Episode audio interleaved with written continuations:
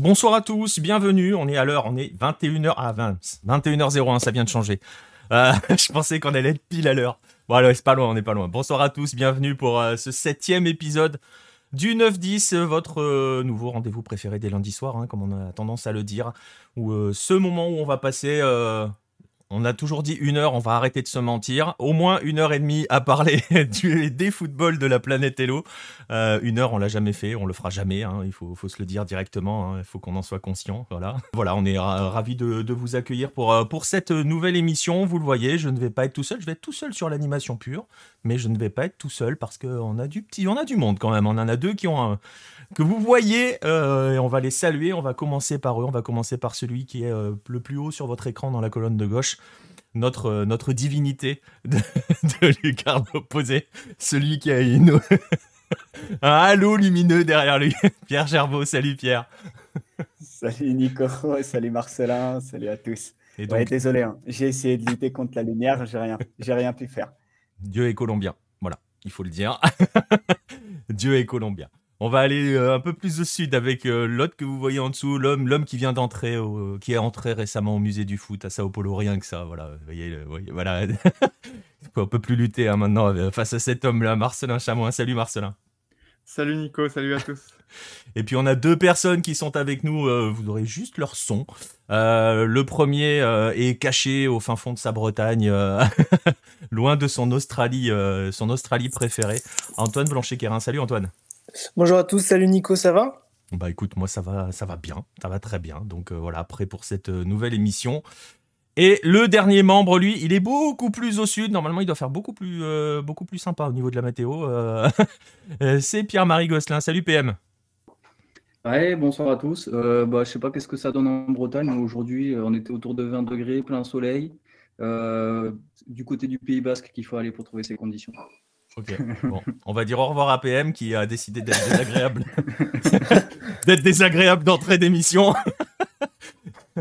Donc euh, voilà, merci euh, PM d'être passé. Avec grand ben, plaisir, à la prochaine. en plus, là où on va aller avec toi, il fera encore plus chaud, je pense, en ce moment. Mais bon, voilà. et eh ben justement, hein. ouais, je pense. On va, on va, on va aborder justement euh, le sommaire. Je vous l'affiche. Le voici ce sommaire. On va démarrer par, évidemment, vous en avez l'habitude, les news de la semaine. Et puis, euh, vous allez voir, elle va nous amener un petit peu partout, en Afrique, en Océanie, enfin plus ou moins, et puis en Amérique du Sud, bien évidemment. Et euh, ensuite, on aura deux dossiers au programme du jour. Un premier gros dossier un peu musclé, on va dire, hein, sur la Colombie. Hein. on a choisi de titrer Où va ton football? Vous allez voir que c'est assez compliqué pour la Colombie en ce moment.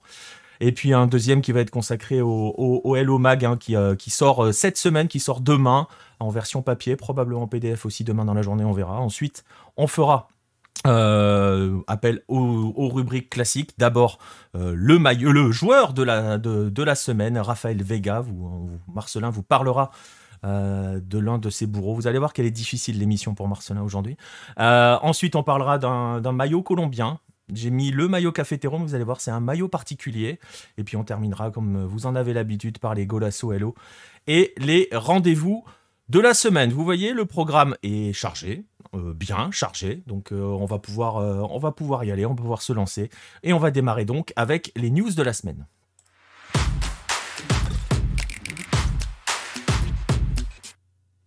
Et pour les news de la semaine, on va démarrer justement avec toi, PM. On parlait de chaleur il y a quelques instants. eh ben, on va aller là où il fait encore plus chaud, puisque tu, vas nous faire, tu vas nous faire un point sur euh, le championnat professionnel du Bénin, le championnat béninois, qui a démarré depuis quelques semaines maintenant.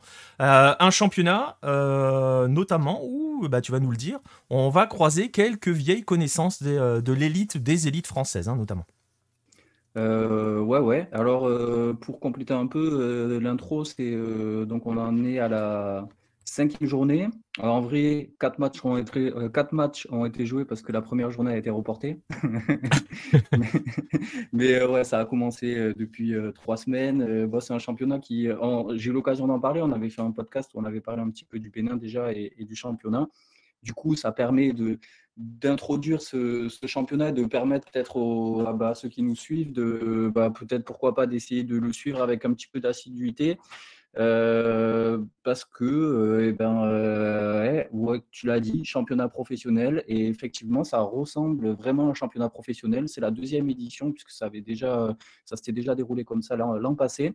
Et bah, écoute, ça a l'air de, franchement, ça, a l'air de, ça se tient. Vraiment, ça se tient. On arrive à avoir des comptes rendus de match, on arrive à, avoir quelques lives euh, avec euh, certaines équipes qui, euh, n'hésitent pas à diffuser leur, leur match sur Facebook, d'autres sur YouTube. Il y a aussi une chaîne de télévision qui est disponible sur YouTube parce que la chaîne, elle, elle est mise que dans le périmètre du stade de Kounou à Cotonou, puisque l'antenne est, au stade et du coup, ben, voilà, il n'y a que quelques kilomètres où vous pouvez recevoir la, la, chaîne de télévision. Mais euh, ils, ils, ont la gentillesse de le mettre sur YouTube et du coup, il y a aussi la possibilité de pouvoir suivre des matchs en direct sur YouTube au travers de la chaîne donc Ado TV, hein, euh, ADO TV et euh, commenter, euh, produit. Enfin, vraiment, c'est du travail de pro. C'est pas à la télé, mais c'est sur l'ordi. C'est version béninoise et, et c'est pas trop mal. Du coup, je vous invite un petit peu à, à, aller à la rencontre bah, de, ces équipes. Alors, il y a des équipes qu'on connaissait, qu'on avait eu l'occasion d'en parler, euh, euh, des équipes un petit peu historiques, euh, telles que les Buffles de Paracou. Bon, Requins d'Atlantique, ils sont pas, ils n'ont pas réussi à passer le coche et à, et à se retrouver dans la, dans la Ligue Pro. on n'a pas non plus les Dragons, donc les, qui sont les, deux gros historiques. je, te, je, te coupe, je, te, coupe, deux secondes. Je te coupe deux secondes. Ils y sont pas pour des raisons euh, ils n'ont pas été admis ou euh, c'est comment ça s'est passé pas qualifiés. En fait, euh, ouais, j'allais y venir. En fait, le, championnat il joue sur une forme, une première partie qui se joue en local, en régional, et du coup, bah, les équipes des mêmes régions se battent entre elles et les quatre premiers de chaque poule sont qualifiés pour qu'on se retrouve avec 16 équipes au final hein, qui font la, Super League. Donc, c'était en quatre divisions régionales, si je ne dis pas de bêtises. ouais, ça colle. 4 x 4, 16. Excusez-moi. Et, euh, et, du coup, bah, en fait, euh, donc ces deux équipes-là ne se sont pas qualifiées cette année. Ils y étaient l'année passée et euh, ils y seront peut-être l'année prochaine. Mais en attendant, ça, voilà, dans tous les cas, ça ne fait pas partie des équipes qui sont vraiment dans le haut du tableau en ce moment. Il s'agit plutôt de Buffle qui était champion récemment et qui a un peu de budget, qui arrive à se maintenir, qui a réussi à jouer quelques compétitions africaines. L'Auto FC, l'Autopopo plus précisément, qui est euh, une équipe qui est sponsorisée par euh, les loteries nationales et du coup qui a pas mal de budget, qui l'année passée a été champion. Euh, alors que c'était voilà, ça faisait partie de la grande réforme. J'avais fait un podcast qu'on peut retrouver sur la chaîne YouTube hein, où, où je, parlais justement de cette refonte, de cette réforme, de un petit peu comment le championnat béninois était en train de, de se transformer et d'évoluer avec l'apparition de notamment d'équipes euh, d'équipes qui ont, disons, derrière elles un vrai bagage et, qui ont la possibilité de pouvoir vraiment euh, euh, de, pouvoir compétir avec, avec un vrai budget. Et du coup, bah, celle-là en fait partie. Il y en a une autre qui est Coton FC, qui est l'équipe actuellement leader du championnat. Et Coton FC, pour l'instant, toujours invaincu, a la particularité d'être entraîné par un, donc un nom qui peut parler à certains d'entre vous. C'était Victor Zinka, ancien entraîneur qui a pas mal bourlingué en Ligue 1, en Ligue 2 au Maghreb, euh, qui a aussi une belle expérience au, Roya en Guinée et qui, euh, bah, du coup, a tenté l'expérience Coton FC. Euh, pour l'instant, ça se passe plutôt bien pour lui. Il avait fait une belle première partie régionale et là, bah, toujours invaincu après quatre journées. Et dans l'autre équipe, dans les champions à titre, l'Auto FC, il y a un autre nom qui, alors lui, du coup, il était plutôt connu du côté de la Lorraine.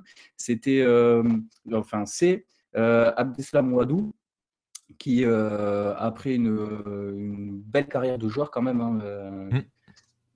Bon, il a quand même fait, il a fait des trucs intéressants. Il est, surtout euh, imposé à Nancy, mais euh, bon, enfin un vrai joueur, puis qui était international marocain et qui du coup, lui, bah, après une petite expérience de coaching au, Maroc, euh, ben, s'est lancé dans l'aventure Loto FC et, et bah, avec plus disons l'année passée, ça s'est bien passé avec le titre de champion. Cette année, c'est un petit peu plus difficile. Forcément, c'est l'équipe qui était attendue et euh, et, les adversaires se sont renforcés, on, a envie de les faire tomber. Mais en tout cas, c'est des noms qui permettent au, championnat béninois de, se révéler un petit peu. Euh, pour euh, mercredi, donc là, mercredi, dans, deux jours, hein, il y a l'Auto FC contre Coton FC. Il y a de fortes chances que vous puissiez retrouver le match sur la chaîne Facebook de l'Auto de l'Auto l'Auto FC, et sinon sur la chaîne YouTube d'Ado TV. Voilà, donc c'est peut-être l'occasion pour vous. Généralement, les matchs se jouent à 16h. Donc voilà, 16h heure française, tant qu'on n'a pas encore changé nos, nos quand on n'a pas fait notre changement d'heure. Donc voilà, ça peut être l'occasion pour vous de, de, rentrer dans ce championnat béninois qui, voilà, on n'est qu'à la quatrième journée, on est vraiment au début. Et ça se joue sur des terrains, bon, la plupart synthétiques, mais du coup, visuellement, c'est très, très correct. Techniquement, ça permet de. Enfin, voilà, il y a, un peu de tout. C'est à vous de vous faire votre, votre propre opinion. Mais euh, voilà, l'idée, c'était ce soir de vous introduire un petit peu le championnat, de vous donner quelques clés pour pouvoir euh, le suivre. Et puis, euh, l'idée, c'est de revenir régulièrement pour en, pour en faire le point, puis pour creuser un petit peu plus des histoires qui peuvent être plus spécifiques, un joueur, un entraîneur, etc., une anecdote. Et puis, et voilà. Donc, en espérant que, que ça se perdure et que le que le 9-10 euh, ait une page béninoise euh, eh ben, de manière un peu récurrente à la Eh ben écoute, ouais, ouais, non, avec plaisir. Mais après, c'est aussi, c'est important et c'est pas, c'est pas anodin quand même que le Bénin arrive à se doter d'un tel championnat aussi bien organisé, euh, qui commence donc, tu le disais, qui est on peut le suivre sur, sur YouTube ou sur Facebook et tout. C'est pas forcément le cas hein. euh, en Afrique. On sait que parfois c'est très compliqué. On va faire un petit coucou au Gabon, mais euh, voilà, c'est pas anodin quand même que le Bénin arrive à se doter de, de, ce type de, championnat. Non, puis c'est vrai que moi, bon, du coup, dans le podcast, on en avait parlé et bon, j'étais un petit peu sceptique parce que c'est vrai mmh. que c'était très ambitieux comme projet.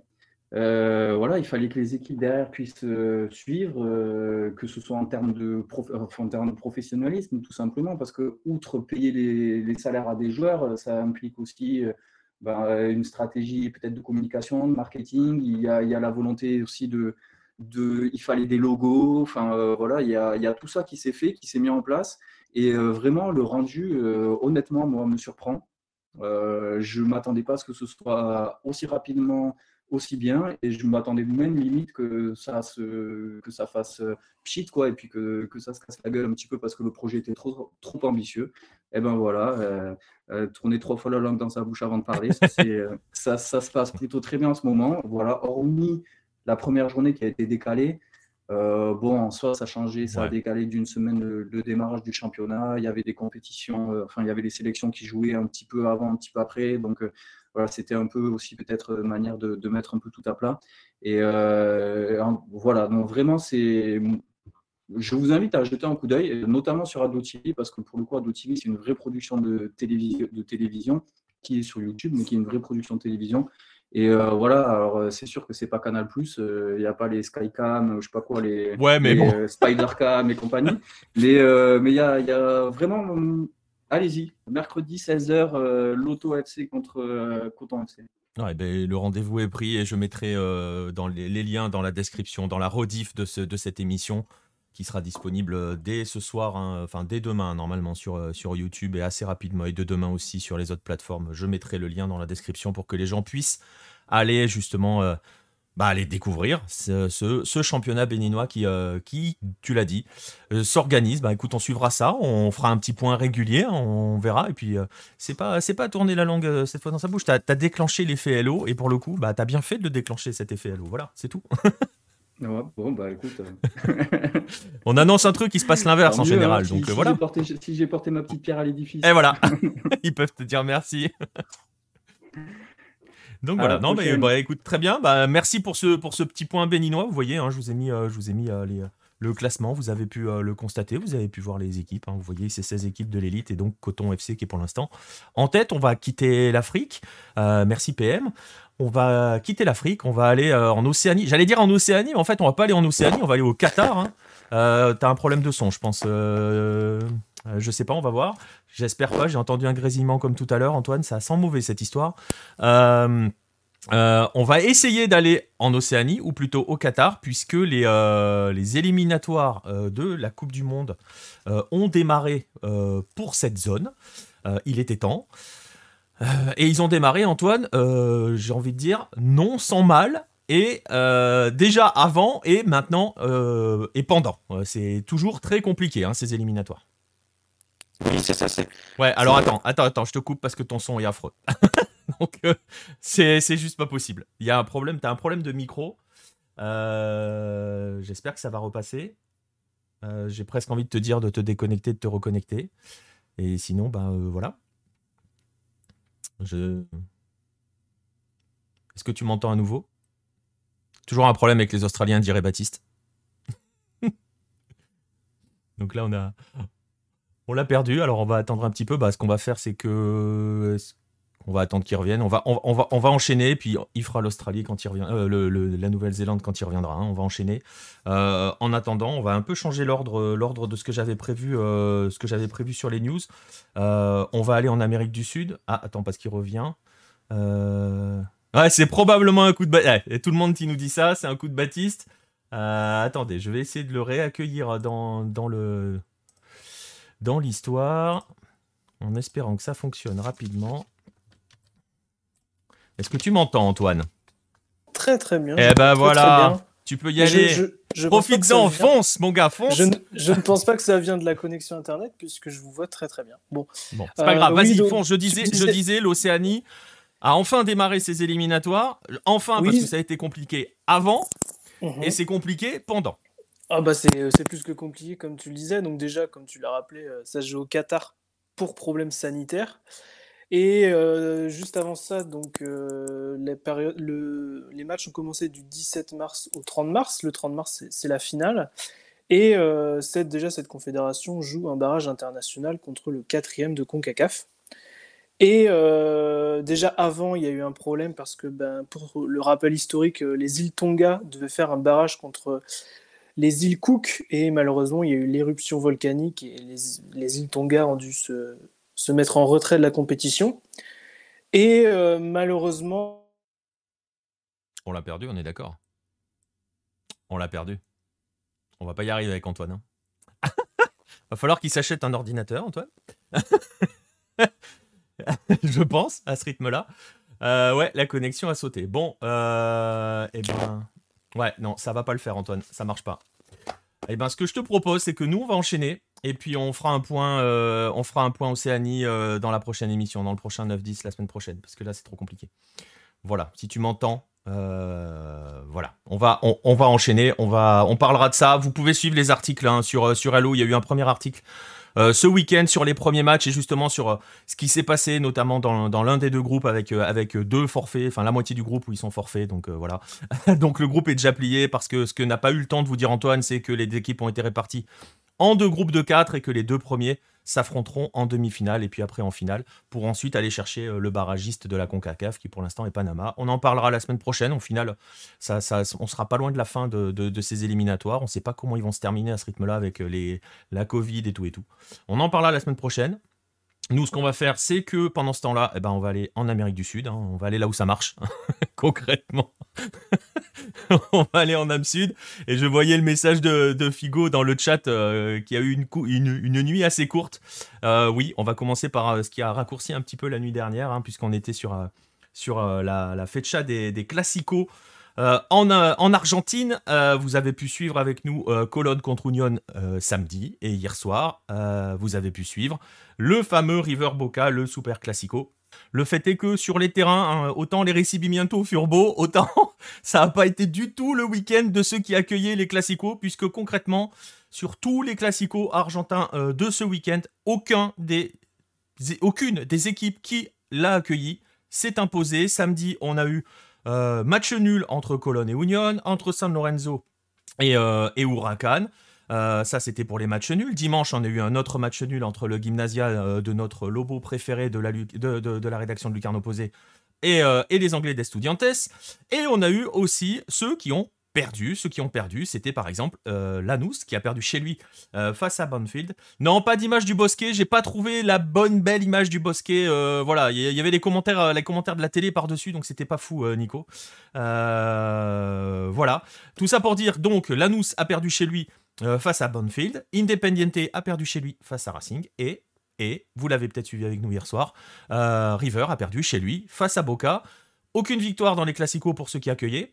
Sur le terrain, on a eu des matchs assez intéressants, mais on a eu voilà, forcément, euh, quelques petits soucis, euh, notamment au Monumental après euh, la rencontre. Vous voyez là Sébastien Vicha, hein, le, grand ami de Monsieur Pierre Gerbeau, qui sort du terrain parce que à la fin du match, les joueurs de Boca ont été un tout petit peu attaqué. vous voyez quelques bouteilles par terre, il n'y a pas eu que de ça qui ont été jetées.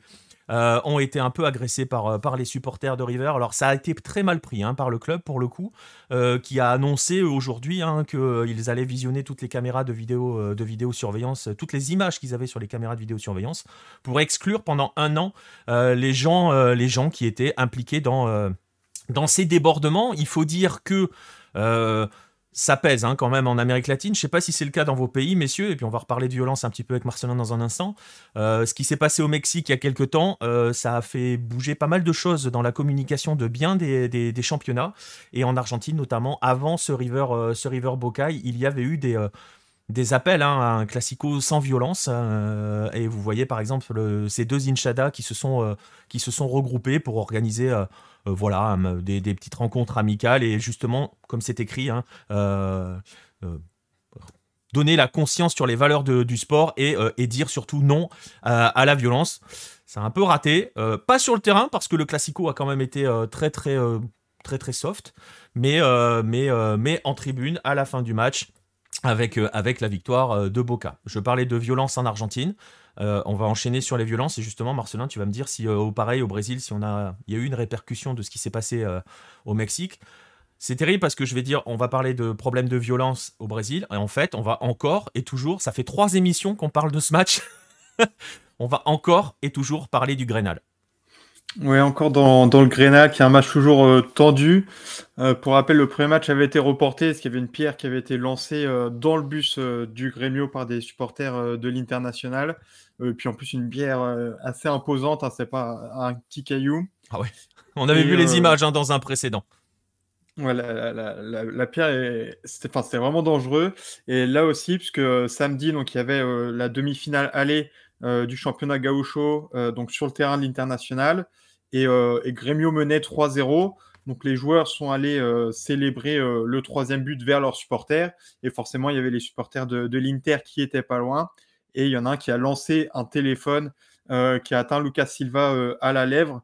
Donc, euh, là vous voyez les images, hein. je te coupe deux secondes, vous voyez les images. Ouais. Qui, voilà, qui parlent d'elle-même. donc il a eu trois points de, suture et surtout il a, dû être remplacé. donc c'est vrai qu'il y a encore de la violence dans le foot brésilien. Il y a eu aussi hier des, bagarres entre groupes de supporters de, Flamengo et, Vasco euh, assez loin du Maracana, mais c'est entre supporters. Mais là, je trouve que c'est assez nouveau. J'en ai déjà parlé dans, un, 9-10 précédent, où c'est vraiment les, joueurs qui sont atteints par, les supporters euh, et, c'est vraiment dangereux. Ouais, euh, et, et, justement, par rapport à la question que je posais, est-ce qu'il il y a eu des répercussions sur ce qui s'est passé à Querétaro au Mexique? Est-ce que la presse brésilienne a, a, beaucoup parlé de, cela, indépendamment de la recherche du buzz en montrant les vidéos Est-ce que les clubs ont, essayé de communiquer derrière ou pour l'instant pas du tout? Euh, bah, la presse, forcément, en a parlé. Euh, après, au niveau des clubs, je sais plus s'il y a eu euh, des, choses qui ont été dites par rapport à ce qui s'était passé au, Mexique. mais là, l'international a fait ce qu'il fallait normalement pour que le, supporter qui a lancé le téléphone soit identifié. Donc, je pense qu'il va avoir des, gros problèmes. mais l'Inter a coopéré, pour, pour identifier le, supporter qui a lancé ce téléphone.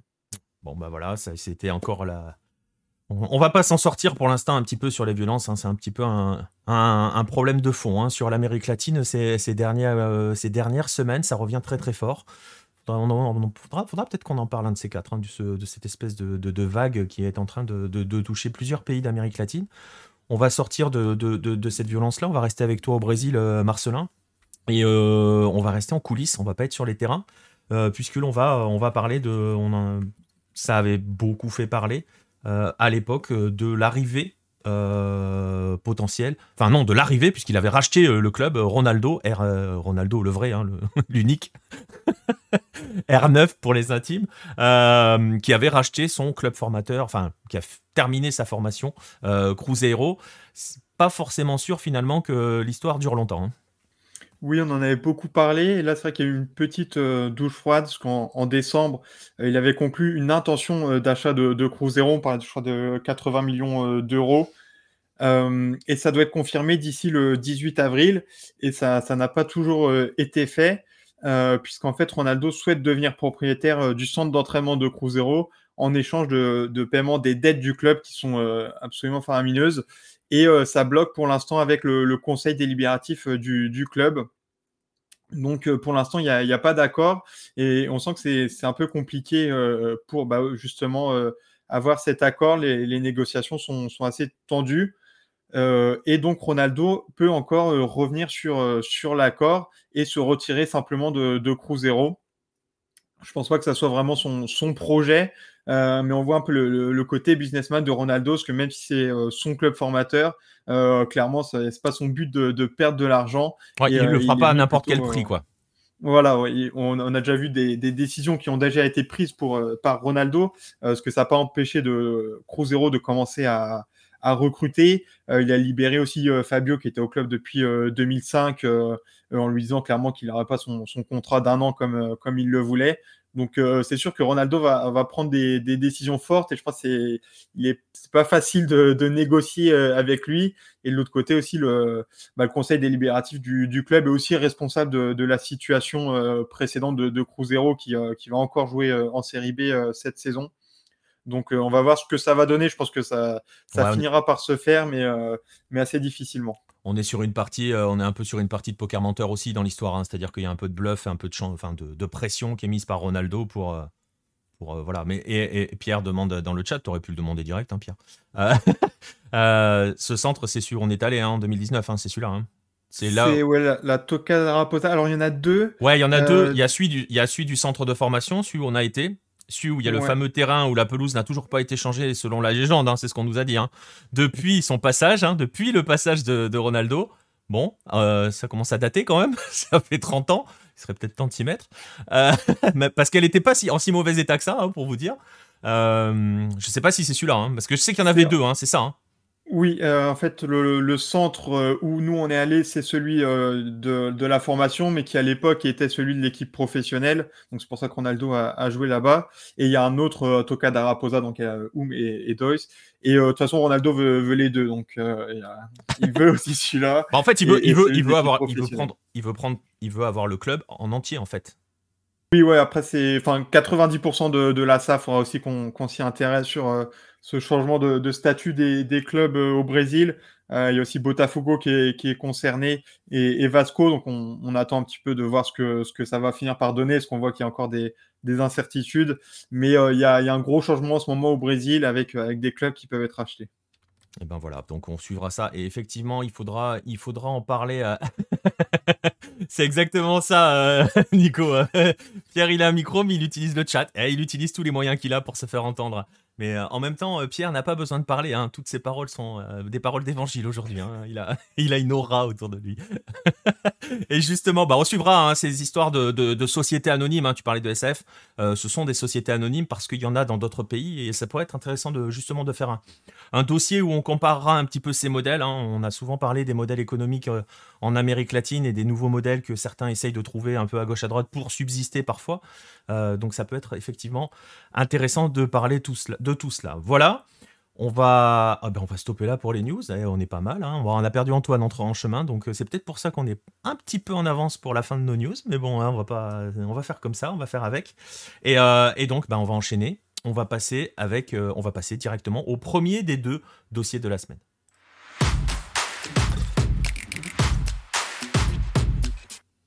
Et ce premier dossier, Pierre, il est pour toi.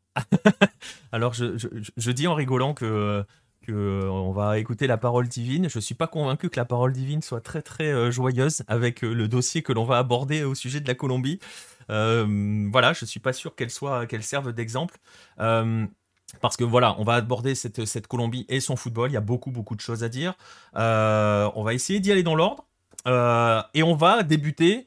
on va débuter par la Fédé avec euh, la réélection euh, de Ramon euh, Jesurun à la tête de cette, de cette fédé.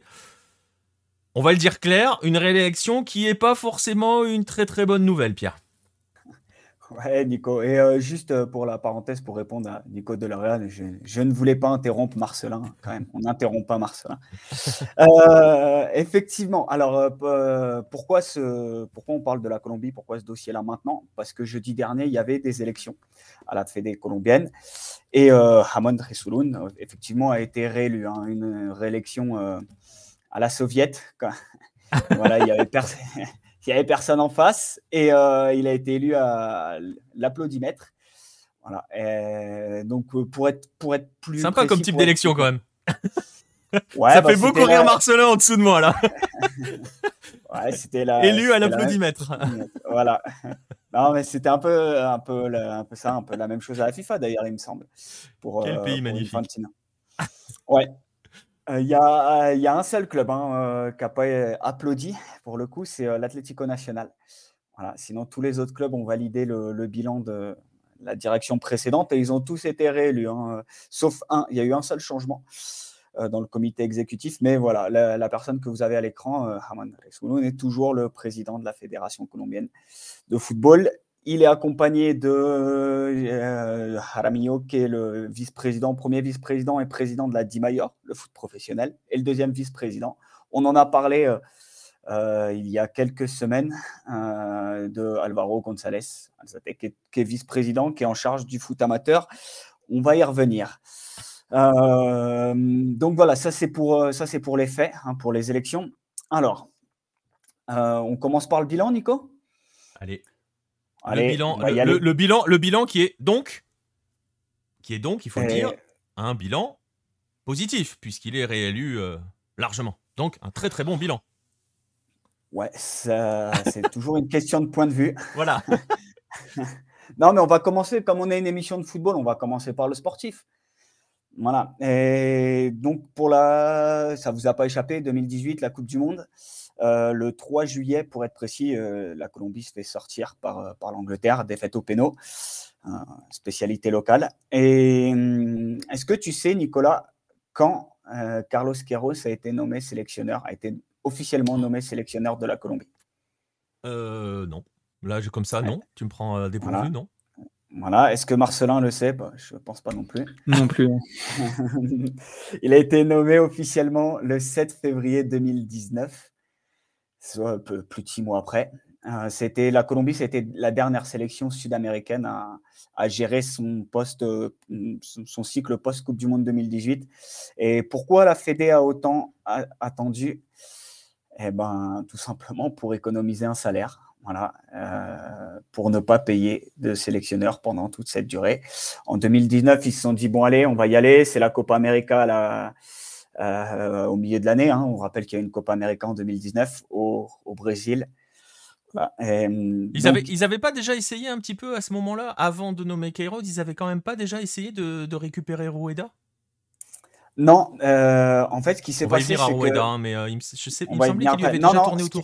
non, non, ce qui s'est passé, c'est que euh, il y a Alvaro González Alzate qui avait fait une promesse à quelqu'un qui s'appelle Juan Carlos Osorio et qui lui avait promis le poste.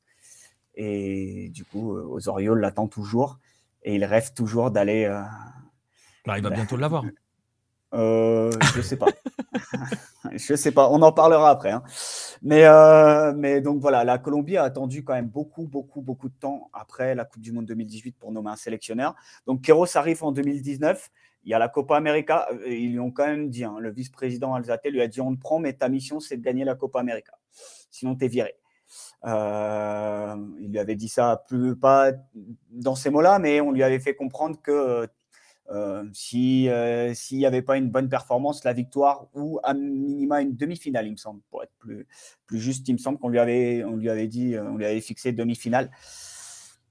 Donc, donc euh, voilà, il se passe ce qui se passe. hein. La Colombie se fait sortir euh, par le Chili au péno euh, et les éliminatoires commencent 2020 et ça part plutôt plutôt bien. hein. Les deux premières journées, la Colombie euh, bat le Venezuela et va chercher un nul au Chili. Mais euh, novembre 2020, il se passe ce qui se passe, la catastrophe en Équateur, le 6-1 et Queiroz saute. Donc voilà, pour pour être clair, moins de, moins de deux ans après son arrivée, Carlos Queiroz se fait déjà virer. Euh, il part avec un beau chèque à la clé. Ça, euh, la Fédé ne veut, pas le dire, dit qu'il a démissionné, mais non, non, il est bien parti avec un beau chèque à la clé. Donc voilà, le premier bilan, il est, on va dire, il est, bah, accablant, c'est peut-être pas le mot, parce qu'il y a eu euh, quand même cette troisième place à, la, à la dernière Copa América, mais le bilan sportif tel quel de la Fédé colombienne sur le, sur le 2018-2022, pour l'instant, il est quand même vraiment pas très très bon. Et, euh, Et ce qui est, ce qui est terrible, c'est de, de, de, aussi de réélire euh, le président en place et donc, entre guillemets, de faire le bilan alors que la campagne d'éliminatoire n'est pas terminée. Et normalement, c'est maintenant, c'est à l'issue de cette campagne que tu fais véritablement le bilan de ta sélection. C'est ce qui va se passer dans la, la plupart des sélections qui n'iront pas à la Coupe du Monde. Euh, en fait, soit ils ont fait des changements avant parce que ça n'allait pas, euh, soit ils vont faire des changements après si jamais ils n'y vont pas. Justement, ils feront le bilan à ce moment-là. Euh, ah pareil, ah bah. tu, vois, c'est eux, ils l'ont fait avant que ça soit terminé. On sait pas trop parce qu'après c'est pareil. On est en train de dire le bilan il est négatif. Si jamais la Colombie finit par se qualifier, oh, il sera pas si négatif que ça le bilan. Tu crois euh, la C'est pas la... Ah, mais c'est pas la question que j'y crois. J'en sais rien. On verra. Il y a, y a possibilité. Il y a possibilité. T'as un Uruguay-Pérou qui permettrait, à la... si ça se passe bien et que la Colombie fait le taf, parce que franchement, la Colombie joue la Bolivie, on en parlera dans les rendez-vous. Mais la Colombie peut doubler le Pérou avant la dernière journée. Donc, non, non, non, non, non, il y a 4 points. ah oui, il y a 4 points, pardon. On peut revenir à un point du, Pérou avant la dernière journée. Un point du Pérou avant la dernière journée. Si le Pérou se craque face au Paraguay, euh, ça peut passer. Hein. Je suis d'accord, c'est compliqué. Je suis d'accord. 4 points à remonter sur euh, quand il reste 6 à prendre. Mais ce que je veux dire par là, quand même, c'est qu'ils font le bilan avant même que la, le cycle, que ce cycle-là soit terminé. Ouais, tout à, tout à fait. Je pense qu'il était possible hein, de, de on n'est pas à 10 jours près hein, pour le coup. Euh, je pense qu'ils auraient pu. Euh... Bonsoir, non. Euh, oui, le Pérou ne craquera pas. Ouais, c'est pour ça que c'est pour ça que j'y crois pas. Enfin, je vois, je vois mal le Pérou craquer à Lima contre le Paraguay, qui a pu marquer un but depuis euh, au moins aussi, aussi longtemps que la Colombie. Mais euh, c'est sûr qu'ils auraient pu faire le bilan, le bilan euh, dans 10 jours, hein, ils auraient pu faire, ils auraient pu faire le bilan là, mais, mais voilà, mais déjà le bilan sportif, il est quand même, il est quand même plus ou moins mitigé. Et, et même s'il y a qualification, le bilan ne sera pas bon en fait, parce que la, la, la qualification, enfin les éliminatoires, on n'avait jamais été à des, à des points aussi faibles que ça, pour, même pour le barragiste, puisque la Colombie au maximum pourra faire 23 points. Mm. Euh, sur les dernières campagnes, le barragiste était, euh, était à 25-26 ouais, plus, plus dans ces eaux-là, quoi. Plus mm. euh, entre 25 et 28, quoi. Mm. Donc, euh, donc voilà, si la Colombie, de toute façon, peuvent. Euh, non, ils ne devraient pas. Non, non, mais bon. Non. Mais... Sauf si les Boliviens marquent contre leur camp, mais oui, c'est possible. On peut marquer, on peut gagner des matchs sans tirer au but, hein, ça arrive, et pas qu'à FIFA. voilà, mais bon, tout ça pour dire donc le bilan, il est mitigé, mais apparemment ça suffit pas pour ne pas faire réélire Resoloun, c'est aussi ce qu'il faut dire. C'est que ça veut dire qu'en Colombie, on considère que jusqu'ici, son mandat a été bon. Et pour enchaîner là-dessus, il y a quand même bien d'autres choses autour de ce Ramon euh, Resoloun, euh, Pierre. Bah, bien sûr, il a été condamné.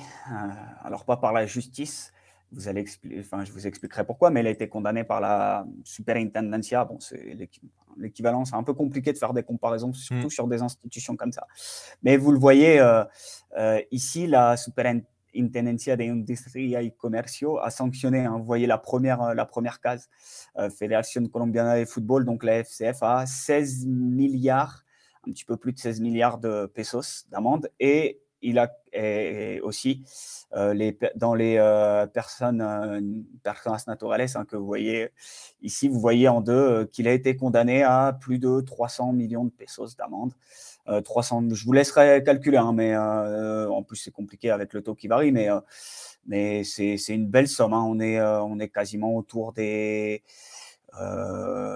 ça, c'est difficile en plus de, le calculer de tête, mais on est quasiment pas loin. Enfin, on est un petit peu en dessous du million d'euros.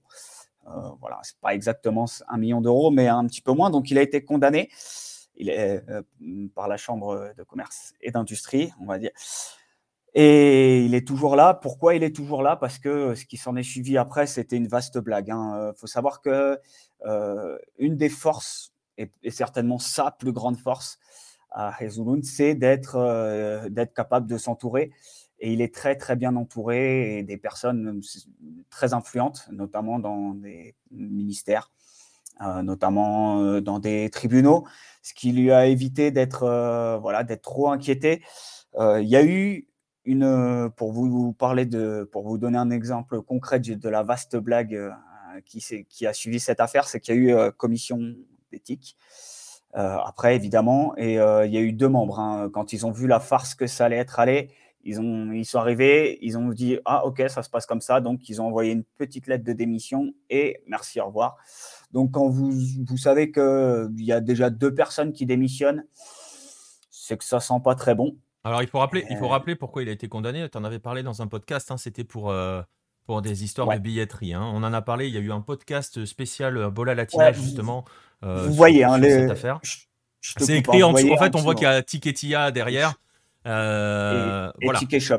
Et Ticket et Shop. Ticket Donc, c'était des histoires de, de billetterie et de, de, de, Voilà, ils sont. de détournement, ils- de, de marché Ouais. noir, en fait. C'est ça, concrètement, ils se sont arrangés, ils ont dit, bon, bah voilà, le prix du billet, on va le fixer non pas à ce tarif-là, mais à ce tarif-là. Et, euh, et puis, on va en vendre, non, pe- peut-être non pas tant, mais, euh, mais dans une quantité un peu plus grande. On ouais. va faire un peu de surbooking. Voilà, un petit peu. hein, euh, je vous invite, à, enfin, dans, dans le podcast, On en parle dans le euh, podcast. ouais. Ouais, Bola Latina, je vous parle notamment puisque j'y étais à Colombie-Brésil où, euh, où on aurait pu, euh, enfin, voilà, un mouvement de foule, euh, on sait pas pour X, une raison X ou Y, ça aurait fait une catastrophe humaine assez, importante. hein, on va le dire ce qui est. Oui, c'était dangereux ce qui s'est passé dans, la campagne éliminatoire 2018, pas que sur Colombie-Brésil, on peut imaginer, mais, notamment puisque ça, c'était quelque chose que j'ai pu voir de mes yeux. Donc voilà, condamné par la Chambre de commerce et d'industrie, c'est déjà pas mal. hein. Imaginez dans n'importe quel pays euh, un, un- un président de Fédé, on imagine un Noël Le Graët euh, dans une situation similaire, je pense qu'il saute euh, dans la foulée, Pas sûr. je pense. Pas sûr.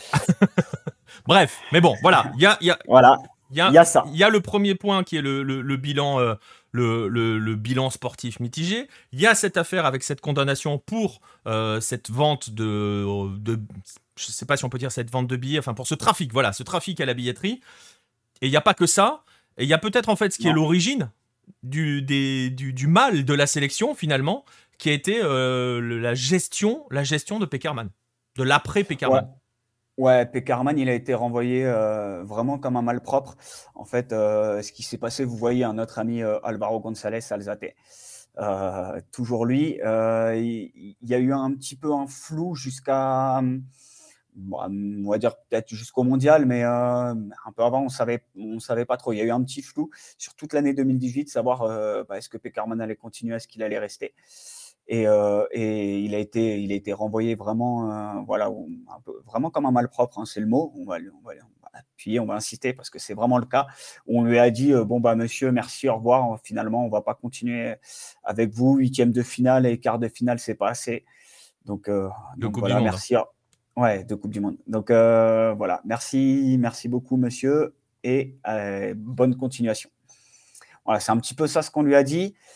Et, et du coup, euh, du coup, c'est c'est vraiment l'origine hein, de, de la de, la- Et c'est ce qui peut, c'est ce qui peut aussi de la mauvaise expliquer. performance. C'est aussi ce qui peut expliquer. Tu, tu, tu évoquais le, le, dé- le délai qu'il y a eu entre, entre l'après Coupe du Monde et l'arrivée de Kairos. C'est aussi, il y a eu ces histoires d'économiser de l'argent, d'économiser des salaires, mais il y a aussi cette espèce de nébuleuse hein, qui a entouré le départ, euh, de Peckerman et ce qui explique aussi, euh, qui ajoute, du temps euh, dans, le, moment qui a été pris, dans la durée qui a été prise pour, changer de sélectionneur. Ça a contribué à mettre un flou artistique autour de tout ça.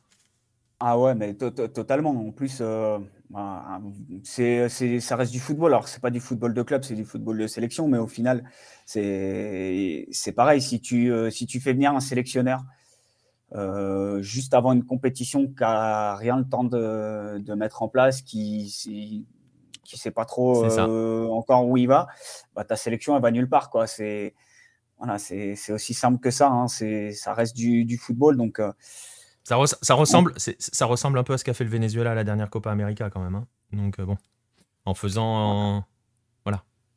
Euh, ouais, pas- non, euh, c'était pas, c'était pas le Venezuela. C'était, attends, c'était quelle sélection Non, non, je confonds. C'était à la Cannes parce que je confonds avec José Peseiro qui a été nommé euh, à la tête d'une sélection africaine et qui n'a pas participé à la C'était Cannes. le Nigeria, non? Et euh, ouais, c'est ça. Et qui regardait depuis les tribunes. Voilà. Euh, alors qu'il était officiellement nommé. Mais voilà, tu vois, ça ressemble un peu à ce genre de, de flou artistique, euh, ça, euh, joliment Ouais, entretenu. là, il n'y avait personne. Voilà, il sauf que là, il n'y avait personne, donc on ne voilà, on savait pas qui dirigeait le navire, enfin, en tout cas mm, chez les A. Donc c'était un vrai, vrai scandale, en tout cas bah, sur le footballistiquement parlant, parce que, parce que voilà, mine de rien, tu as eu Arturo Reyes qui a été nommé intérimaire. Arturo Reyes, il est bien gentil, hein, c'était le sélectionneur des espoirs, mais bon, voilà quoi. Ouais, enfin, voilà, enfin, c'est un peu, il y a, une sorte de, contre-promotion parce que quand tu fais n'importe quoi avec les espoirs, tu es promu chez les A. Voilà, ça c'est. Euh, euh, ça, c'est dans les pays qui travaillent avec les jeunes, ça. Voilà. mais bon. Euh, comme, dit Pierre, c'est assez, assez rigolo parce que. on le disait à l'instant, la Colombie, elle va retrouver, elle va retrouver Peckerman. dans quelques jours. Exact. Oui, oui. Euh, ouais, bah après, euh, de toute façon, le Venezuela, moi, je serais pas surpris hein, que, le, que le Venezuela tape la Colombie. Hein. Là, ça a toujours été très, très compliqué. Et que ce soit avec, euh, avec Peckerman, avec Maturana, avec qui vous voulez, pour la Colombie d'aller s'imposer là-bas, c'était. Enfin, le Venezuela, c'est vraiment une terre hostile hein, pour la Colombie, même si, même si nous sommes voisins.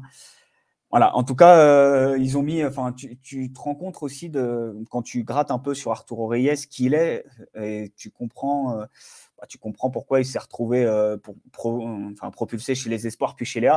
Voilà, Arturo Reyes, c'est un pantin, on va le dire, on va, on va utiliser les mots tels quels. C'est un pantin et c'est quelqu'un que tu, tu, manipules très facilement. Et on en revient toujours à cette personne néfaste, vraiment, hein, qui est Alvaro González Alzate euh, qui, euh, qui nomme, qui vétoise. Hein. Alors, euh, parlez-en à quelques joueuses de la sélection colombienne. Hein. On peut citer Vanessa Cordoba, par exemple, qui joue à Querétaro. il y aurait les Rincon, etc., qui sont tout simplement vétoisés par, par ce monsieur et qui ne peuvent pas, qui, ne peuvent pas venir en sélection. donc voilà, Arturo Reyes, on sait que on le met là, on lui dit t'es gentil, tu fais cette liste là, tu mets ce 11 là, et il va dire oui monsieur, et, et voilà. Et c'est d'ailleurs, enfin, il s'est retrouvé à junior après son passage chez Léa, et ça a été, euh, bah, voilà, été exactement le même cirque. Euh, et il, a sauté très très rapidement parce que parce que son équipe, elle était à son image, sans personnalité, vide. Euh, donc donc voilà. donc on le voit. Ça, c'était sur les sur le bilan. Euh, le problème, c'est pas mal. Hein ouais, c'est un bilan très, très... c'est un bilan qui permet d'être réélu sans trop de problèmes. Je pense. Je vois Marcelin qui sourit. Hein, ça doit lui rappeler le Brésil de la grande époque. Euh, enfin, même si c'est solide là quand même. Hein, euh, même avec les Argentins, Nico, quand Charentina disait dans le chat tout à l'heure, est-ce qu'il y avait égalité, est-ce qu'il y avait le bon nombre de votants? Enfin voilà, on est quand même sur une bonne dimension. Mais indépendamment de ce bilan, il va quand même y avoir les chantiers et surtout les dossiers qui sont déjà très très lourds, qui, vont se présenter, qui vont se présenter à notre, ami. Euh, bah, justement, euh, parmi ces dossiers-là, il y en a quelques-uns euh, qui vont être scrutés très attentivement. Des dossiers, les dossiers chauds là, dans les médias? Ouais. Ouais, bah il y a le dossier Rueda qui va devoir être, qui va devoir être tranché déjà. parce que si la Colombie ne se qualifie pas pour la Coupe du Monde, Rueda ne sera plus le sélectionneur. Donc ça voudra dire qu'il faudra trouver un après Rueda? Exactement. Euh, voilà, Ronaldo Rueda que vous voyez à l'image, hein, que c'est son deuxième passage. Euh, bon, il faut savoir qu'il y a quelques, il y a une rumeur là, il y a Romain qui va se, qui va se mettre euh, tranquillement sur le côté et qui va, qui va éternuer. Mais la, la grosse rumeur, c'est Gareca. voilà, la, grosse rumeur ces derniers temps. Ouais, mais après, on les connaît les rumeurs à la colombienne. Hein. Ouais, après Gareca, ce serait possible dans le sens où, euh, où il a joué en Colombie, où il a entraîné en Colombie. Oui. enfin, on va pas, on va pas, on va pas refaire, on va pas refaire l'historique, mais euh, tout Argentin, euh, tout Argentin de 60 ans a joué en Colombie dans les années 80, donc. non, mais c'est vrai, il faut dire les choses telles qu'elles sont. Et j'accuse personne, je dis juste que c'est un fait. Tu vois, dans, ils sont à deux doigts de, ils sont à deux doigts de nous envoyer une rumeur ou le César Falcioni, si tu veux. Mais voilà, faut faire attention avec les rumeurs. Je veux dire, voilà. Hein. Euh, non, non, mais, euh, mais voilà, Gareca, c'était un, un, des noms qui a été cité, le, voilà, en tout cas le plus, le plus plausible. Hein. Si c'est euh, si c'est un, étranger, pour le coup, je pense que ce sera Gareca. voilà, c'était c'était donc le, le, premier, le premier nom qui est sorti. Il y a eu une rumeur, celle-là, elle m'a bien fait rire. évidemment, au moment où Marcelo Bielsa s'est fait limoger de son poste d'entraîneur de Leeds, il y a eu il y a eu une demande. Oh tiens, euh, si, on faisait, si on faisait venir euh, Marcelo Bielsa comme euh, sélectionneur de, de, la Colombie. voilà, faut, on va dire ce qu'il y a. Ouais, non, mais, tu vois, j'en reviens à ce que je disais à l'instant. Voilà, ce sont les rumeurs à la colombienne. On balance des noms. Non, non, pas une rumeur. C'était plus une, plus une demande un peu comme ça. C'est juste pas possible. On sait que c'est pas possible. Oui. Donc voilà. Faites par, faites par des journalistes sur un plateau télé en disant voilà, Marcelo Bielsa, ce serait parfait. Parce qu'effectivement, il y a quelques jeunes joueurs dans cette équipe qui pourrait euh, tout à fait progresser avec Bielsa, mais Bielsa viendra jamais avec, euh, avec cette direction-là. Faut être, euh, voilà, faut être qui est. Faut, faut dire ce qui est. Jamais. S'il vient, je pense que c'est parce qu'on l'a drogué. Enfin, non, il viendra pas. Voilà. Donc, voilà. Donc là, ça c'est le premier dossier, c'est l'après Rueda qui va devoir se dessiner, et c'est là où justement la notion d'avoir fait le bilan revient. Hein. On a fait le bilan avant d'avoir les conclusions définitives de, de l'ère Reinaldo Rueda. Mais bon, soit, il va falloir avoir ce dossier-là. Euh, il y a aussi d'autres dossiers chauds, hein, Pierre, pour, euh, pour Resoloun. Ouais, il y a un dossier aussi, pour, le coup sportif aussi, un vieux serpent de mer du foot colombien. Faut, faut, savoir, en, Colombie, bah, d'ailleurs ceux qui ont élu le président, enfin, soutenu le président, c'est les clubs pro. Il n'y a pas de foot amateur en Colombie. Euh, y en a, ça n'existe pas. Boum, il n'y en a pas. Euh, c'est pas le cas. D'ailleurs, c'est, peut-être une raison pour la, une des raisons pour lesquelles la Colombie reste un hein, parce que quand vous allez, euh, bah, comme par exemple Marcelin au Brésil, il y a un foot amateur. Et d'ailleurs, les clubs partout ailleurs. Hein. Dans... Ouais, partout ailleurs. Mais même, voilà, Marcelin, dans les championnats d'État, on aura l'occasion d'en parler. je tease un petit peu un des prochains, un des prochains dossiers. Voilà, il y, a des, il y a des clubs amateurs qui participent à ces championnats d'État. Euh, en Argentine, il y en a. Ah oui, partout, partout, Je pense, je pense qu'il y en a aussi. Voilà, en Colombie, il n'y en a pas. Voilà. Il faut savoir que tu as une première division, une deuxième division professionnelle et ça s'arrête là. Et c'est ces clubs-là, les dirigeants de ces clubs-là, qui élisent et qui, qui votent euh, pour, euh, pour l'équipe, le comité exécutif. Donc voilà, l'un des vieux serpents de mer, c'est de créer une troisième division professionnelle, tout simplement, enfin, professionnelle ou semi-professionnelle, avec une passerelle vers la D2 et, la D1, pourquoi pas. Voilà, ça c'est euh, un un des vieux serpents de mer. Ça donnerait un petit peu de travail à notre ami euh, Alvaro González Alzate, qui est euh, le vice-président en charge du football amateur. Justement, je sais je sais pas si on peut faire un emploi plus fictif que ça. Du coup, qui est vice-président de quelque chose qui n'existe pas. Mais mais voilà, en tout cas, c'est un c'est un serpent de mer. Et cette, pour le coup, cette, cette, troisième division devrait rapidement voir le jour. Alors, qui en ferait partie? On pense notamment, il y a une équipe hein, qui est en attente, qui est dans, le, dans les starting blocks et qui pour l'instant se, fait ben, un petit peu vétoiser, où on lui dit ben non, tu rentres pas. c'est le club du Real Cincellero, par exemple, qui est géré, en tout cas, par le beau-père de James. Voilà, le beau-père de Rames. C'est un club en Colombie, euh, un club qui est vide hein, pour l'instant puisqu'il ne joue pas. Mais, euh, mais voilà, en tout cas, avec... Ah, c'est fabuleux. Ça, hein. ça, en dit long quand même sur les, sur les, les problèmes du football colombien. Alors, Là, on est en train de pointer euh, Resouloun et son administration de manière générale. Et vous allez voir qu'il y a encore un ou deux dossiers quand même qui sont assez, euh, assez brûlants.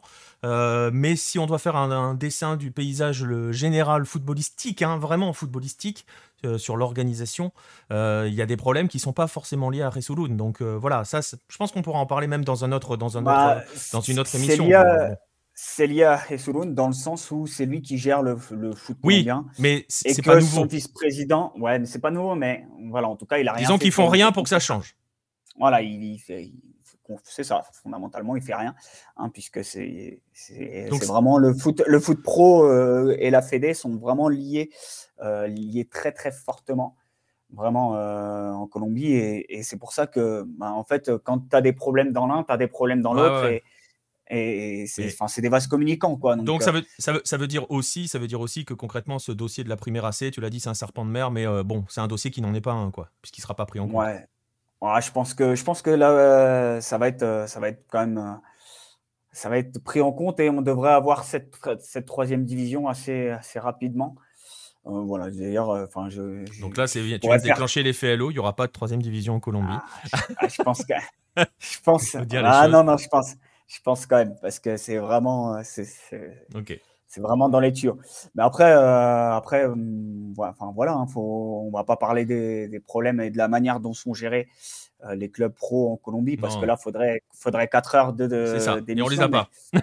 Et on, les, a. On les, on les a pas, mais il y a un dernier dossier aussi sur lequel on va très rapidement parler, qui est voilà et qui pour le coup est lié à la Fédé colombienne c'est que, c'est que pendant la mandature de, de Solon, il y a à peu près euh, deux ans, un peu plus de deux ans, euh, il y a Imer Machado qui a eu euh, des affaires de harcèlement sexuel de la part de plusieurs arbitres colombiens. il a été. Précise qui est Imer Machado quand même. Ouais, je vais le préciser après. Il a été, bon, ça a été, ça a été un peu archivé, faute de preuves, mais Imer, Imer Machado, il fait partie de la commission arbitrale de la Fédération colombienne de football. Concrètement, c'est lui qui forme les arbitres. C'est lui de la première, de la deuxième division. Et c'est lui aussi qui nomme les arbitres FIFA. Donc, euh, je pense que je n'ai pas besoin de revenir sur euh, les performances des arbitres colombiens. Pense pas. Wilmar Roldan, ah, Monsieur Gallo. voilà, Nicolas Gallo va. Non, mais voilà, tu, cites Nicolas Gallo, par exemple. Nicolas Gallo, il faut savoir qu'il est là uniquement parce que, parce que voilà, il est bien vu et que c'est le petit chouchou de, de, ces personnes-là.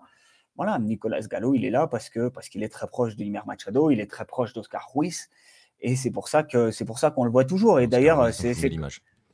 Voilà, c'est euh, c'est pas un hasard. À un moment donné, euh, voilà, quand tu, quand tu fais, euh, quand tu fais n'importe quoi au niveau de l'arbitrage, ben, ça, se ressent. Les arbitres colombiens aujourd'hui sont, sont inexistants à l'échelle internationale ou très très peu. Euh, vous, les, vous les verrez très très peu sur des matchs de Libertadores de Sudamericana, éventuellement sur de la Sudamericana. si, tu les vois sur, la Libertadores quand il faut arnaquer les Argentins face aux Brésiliens. Ouais, ou, ou quand, ou quand c'est des matchs qui comptent. voilà. Ou quand c'est des matchs qui comptent pour du beurre entre, entre le, club équatorien et le club chilien. Voilà, là, tu mets un, tu mets un Colombien, surtout si c'est en Équateur, ça fait des, ça fait des économies d'avion, c'est à côté. Voilà, mais, euh, mais l'arbitrage colombien est quand même dans un sale état.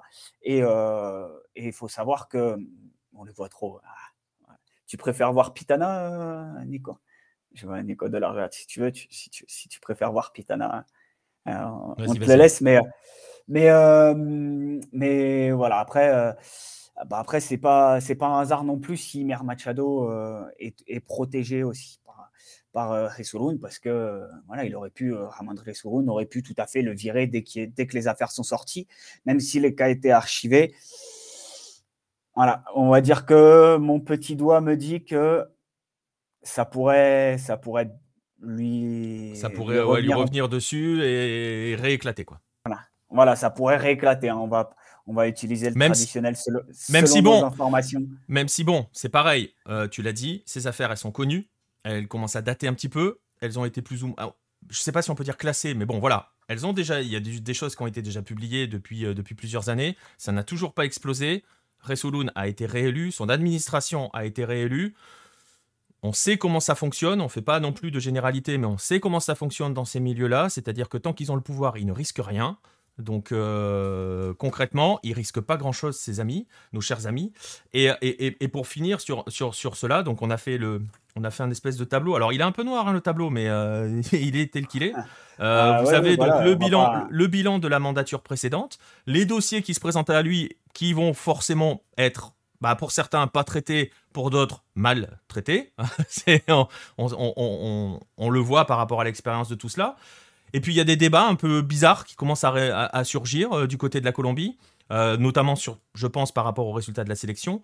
Euh, on voit par exemple, on va terminer là-dessus, hein, on, voit, on, voit, on voit par exemple surgir le fameux débat, ressurgir, je ne sais pas si on peut dire ressurgir, le débat du fait que la Colombie joue à Barranquilla, qui est un Barranquilla, pardon, parce qu'il faut le dire à la colombienne.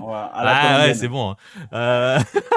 joue à Barranquilla, qui est un coin très particulier parce que c'est aussi on, parle des spécificités sud-américaines, on insiste souvent sur l'altitude en Bolivie, sur l'altitude en Équateur, on insiste très rarement sur la chaleur de Barranquilla et sur la météo très particulière de Barranquilla, parce qu'il est quand même normalement très difficile d'aller jouer au Metropolitano. Et bizarrement, ce qui est aussi peut-être l'idée, le, le, symbole que cette Colombie est en train de se chercher totalement, bizarrement, on est en train de remettre en cause le fait que la sélection joue au Metropolitano. Ouais, bah, effectivement, ça c'est ressurgir. Je... Oui, parce que c'est toujours plus ou moins, Voilà. Bah, en fait, je dis ressurgir parce que ce qui est intéressant, c'est que si vous faites un peu d'histoire du football colombien, euh, au tout début de, l'hist- de la quand, le, le- il- quand il s'est structuré, et c'est assez récent hein, finalement dans l'histoire, euh, c'était déjà un problème le fait que le premier siège de la fédération soit à Barranquilla. Et euh, ça posait pas mal de soucis déjà. Euh, je vous invite, on va en parler tout à l'heure, mais je vous invite à, aller lire un article qui est sur Hello sur la première participation de la Colombie à la Copa América. Le fait que la Fédé soit à Barranquilla avait posé des soucis pour aller chercher des joueurs, pour euh, former une sélection. et, autres, plein plein de problèmes. On sait qu'on est sur des pays aussi où parfois c'est assez centralisé et la décentralisation est mal vue. Euh, voilà, Barranquilla a toujours été, enfin, à une époque était un problème, ne l'était plus là pour, le, pour la sélection, le fait qu'elle joue au Metropolitano, et donc pour, je dis ça ressurgit parce que bah, bizarrement le débat revient. Barranquilla Ouais, devient est- un problème. Il est fort, ouais, ça a été euh, plus que, enfin plus que jamais, j'ai envie de dire. Je sais pas, j'ai pas non plus, euh, voilà, les débats euh, au tout début de l'histoire du foot colombien dans les années 60, j'y étais pas, donc euh, voilà, je peux pas. Mais là, en tout cas, c'est vraiment quelque chose de très très fort. Alors, il y a le, on va, on va commencer effectivement. Oui, il y a la question de Barranquilla euh, telle quelle. euh, dans le sens euh, géographique, puisque voilà, tu as dit c'est sur la côte Caraïbe, il fait, il fait très très chaud, très très humide toute l'année. Voilà, ça veut dire que si vous allez là le 21 mars à Barranquilla, bah, il, il fait entre 30 et 35 degrés. Si vous y allez dans un mois, ce sera pareil. Dans deux mois, ce sera pareil, etc. Donc voilà, tu as, ce point géographique qui, est, qui pose euh, des bah, problèmes. En tout cas, il y a beaucoup de joueurs euh, de la sélection colombienne qui se sont plaints euh, pendant cette campagne éliminatoire. Euh, sur l'heure, 16h30, c'est trop tôt. Euh, il fait trop chaud, 18h30, ce serait pas mieux. On a vu que finalement, 16h30, 18h30, c'était pareil.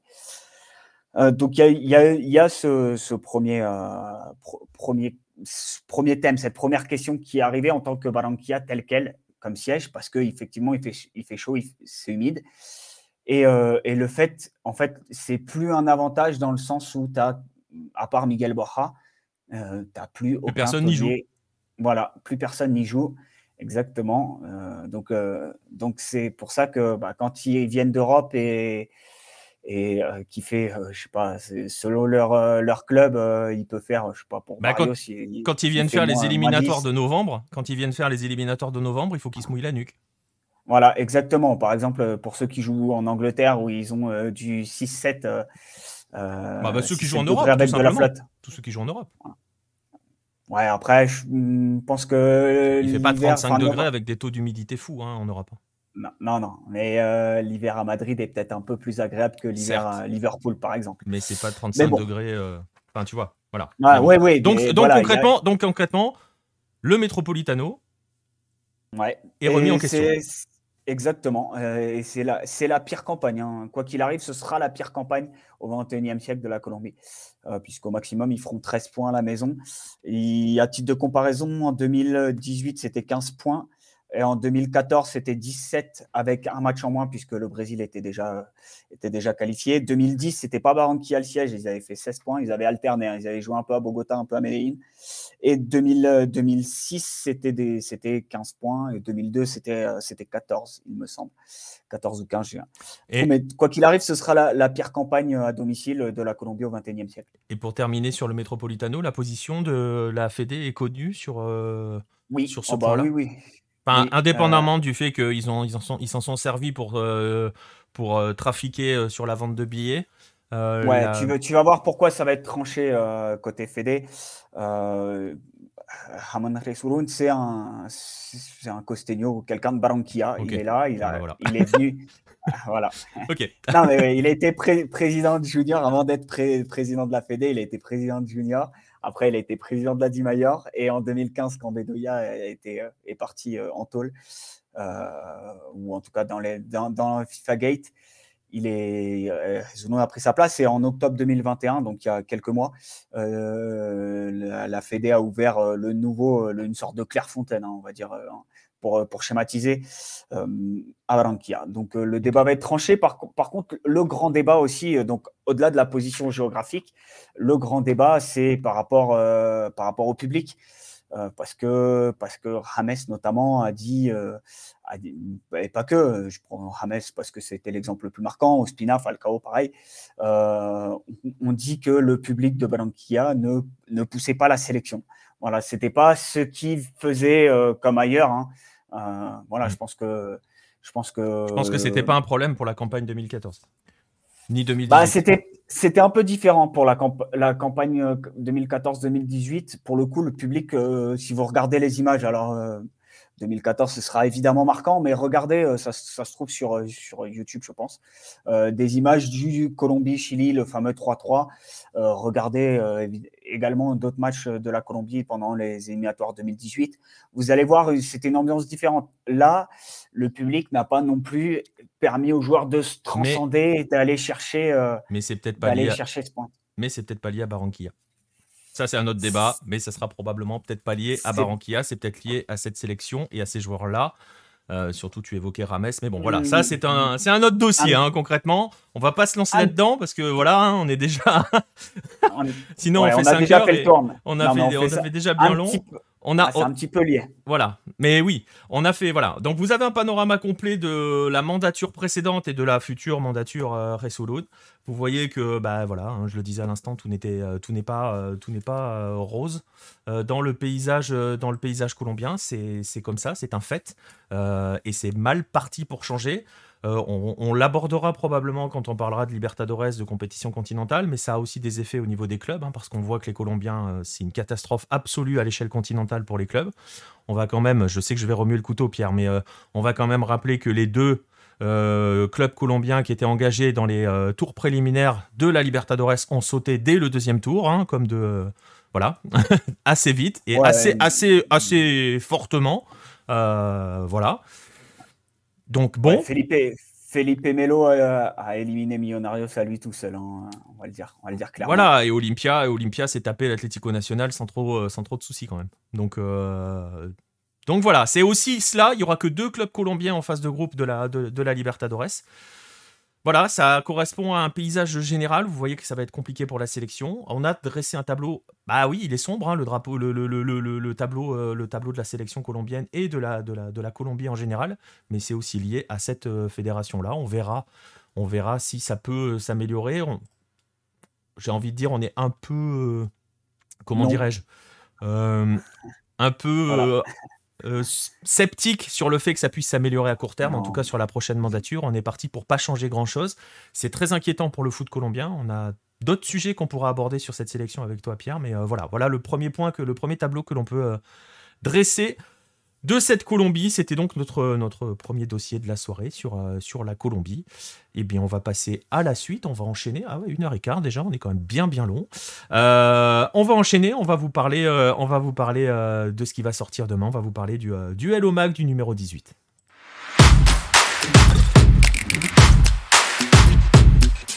Et eh ben voilà, je vais donc bah, vous en parler de ce magazine, de ce numéro 18 qui arrive un petit peu en retard. Il devait on va pas se mentir, il devait arriver. Euh, il devait arriver en février, je pense, il me semble, hein, parce que voilà, on fonctionne, euh, on fonctionne, euh, on fonctionne comme ça. il était censé arriver, je vous mets la couverture, la voici, je l'ai déjà partagé il y a quelques jours sur Twitter, qui est lié avec un des éléments du dossier. Je vais vous dévoiler le sommaire dans un instant. Il devait arriver il y a un mois, il arrive là, au mois de mars. Donc demain, normalement, les commandes papier, ça sera à partir de demain. Le PDF, probablement dans la journée aussi demain. Si jamais vous êtes abonné, ben, vous l'aurez vous l'aurez dans vos boîtes dans la journée, euh, de demain. Cette couverture qu'aime beaucoup euh, Nico Delarua hein, quand chez Argentina, c'est le Cilindro. Euh, ce sont ces petits terrains de foot qui sont au pied des tribunes. On est dans le stade, hein. on est à l'intérieur du Cilindro, le stade de Racing en Argentine, à Avellaneda. On est dans le stade de, de l'équipe première. Et donc, au pied des tribunes, les enfants jouent au foot pendant que les parents que vous voyez dans les tribunes sont en train de regarder le match. Euh, c'est absolument incroyable. Je, n'ai jamais vu ça sur aucun stade. Je ne sais pas si vous, messieurs, dans vos pays, vous avez un équivalent comme cela. Euh, moi, j'en vois pas. Hein. Non, non. En, Colombie, on est plus euh, végétation autour des stades. Ouais. ou, fête foraine. ou fête foraine. Ou fête foraine. Marcelin, pas d'équivalent comme ça au Brésil non plus. Hein. Non plus, non. Dans le stade, je réfléchis, mais non, je vois pas. Ah, moi, j'ai voilà, j'ai jamais vu ça. On a voilà, ces petits terrains. Enfin, c'est absolument magnifique. Bref, voilà, c'est le numéro 18 qui arrive. Je vais vous montrer bah, voilà, le sommaire. Euh, le menu de ce numéro 18, le voici. Euh, ce sommaire, il faudrait que j'enlève la couverture qui est par-dessus, sinon vous n'allez pas pouvoir tout lire. Voilà, on va euh, consacrer une grosse page, un gros dossier à, à ce que l'on a appelé des buteurs légendaires, concrètement des hommes qui sont soit les meilleurs buteurs du championnat dans lequel ils ont évolué, de l'histoire du championnat dans lequel ils ont évolué, soit de compétition continentale. Euh, voilà, vous allez, vous voyez, on va aller un peu en Argentine, en Uruguay, on va aller en Corée du Sud, au Brésil, forcément, au Pérou, au Mexique. Euh, ça, ce sont pour les buteurs euh, légendaires qui vont, qui vont animer, animer cette partie dossier. Et puis, on aura une petite rétro, hein, comme d'habitude. Vous le savez, si vous n'êtes pas habitué au magazine, ça marche comme ça. On a un gros dossier, un thème avec plusieurs, plusieurs, plusieurs articles consacrés à ce thème-là. Ensuite, on a une rétro, on fixe une année, concrètement, et eh ben, on raconte des histoires. Euh, des choses qui se sont passées ces années-là. Euh, donc là, vous irez euh, voir comment le Liban a, accueilli la, Coupe d'Asie. Vous allez aussi suivre l'incroyable année. dans tous les sens du terme, du Vasco, si vous aimez Romario et Edmundo, vous allez kiffer. Hein. Il y a des grands moments. et, puis, et puis, et puis voilà, vous allez, vous allez voir aussi le Cameroun à la Cannes et, et, et, et voilà et national. Euh, aussi. Euh, ça, c'est pour la rétro. Ensuite, bah, la couverture, c'est euh, le cylindro. Donc forcément, on va vous parler du cylindro, Estadio Presidente Perón. Ce stade, le stade de Racing avec son histoire. Et puis vous voyez les autres, les autres thèmes hein, qui sont des thèmes traditionnels. On termine toujours un magazine comme cela avec le, un stade, un joueur, une interview d'un supporter et, et un moment culture. Ça peut être un livre, un album de musique. Voilà. Donc le stade, c'est le cylindro. L'homme de notre mois, c'est Daverson, euh, l'attaquant de Palmeiras. On va en parler dans un instant avec Marcelin. Euh, l'interview, elle a été faite par Romain. C'est un supporter de l'Alliance Salima, donc vous serez au Pérou. Et comme toujours, hein, Romain va m'en vouloir, mais à vie avec ça, parce qu'à chaque fois que j'évoque le Pérou derrière, bim, Chili. Euh, voilà, le dernier article est lié à Colo Colo, mais ça, il va bien aimer parce qu'on termine par Alliance Salima et Colo Colo, deux clubs qui s'aiment bien. Euh, je le disais, Marcelin, il y a quelques. Voilà, hein, les, fans de Marcelin vont pouvoir lire euh, du Marcelin, hein, quelques petites pages. Euh, on va pas dire combien, parce que la moitié du mag, c'est Marcelin. il a été dur hein, pour le flamenguista que tu es, hein, ce mag. Ouais, parce qu'il y a trois articles et trois sur Vasco au final, parce qu'il y a un portrait de Roberto Dinamite, donc il a la plus grande idole de Vasco. Euh, tu disais, on était sur des meilleurs buteurs. Lui, c'est le meilleur buteur du club, euh, du championnat Carioca et du Brasileirão. Donc, ça, place un petit peu le, joueur. Mais à une époque où, euh, même s'il y avait la rivalité, c'était le clubismo qui était moins, moins important. parce que c'est à la même époque que Zico. C'est deux joueurs qui sont vraiment très respectés par les torcidas adverses. Et ça change bah, justement avec Eurico Miranda, qui était le, vice-président du Vasco, euh, notamment en 2000, donc l'autre article encore sur, euh, sur le Vasco, euh, avec, comme tu l'as dit, ouais, du, du, Romario et du, du Edmundo à l'intérieur. Et Vasco qui fait une, saison exceptionnelle, qu'il y a cinq finales jouées. Et, Romario, je pense qu'il fait sa meilleure saison avec 93-94, où les, les, champions d'Espagne, meilleur buteur, et il gagne la Coupe du Monde.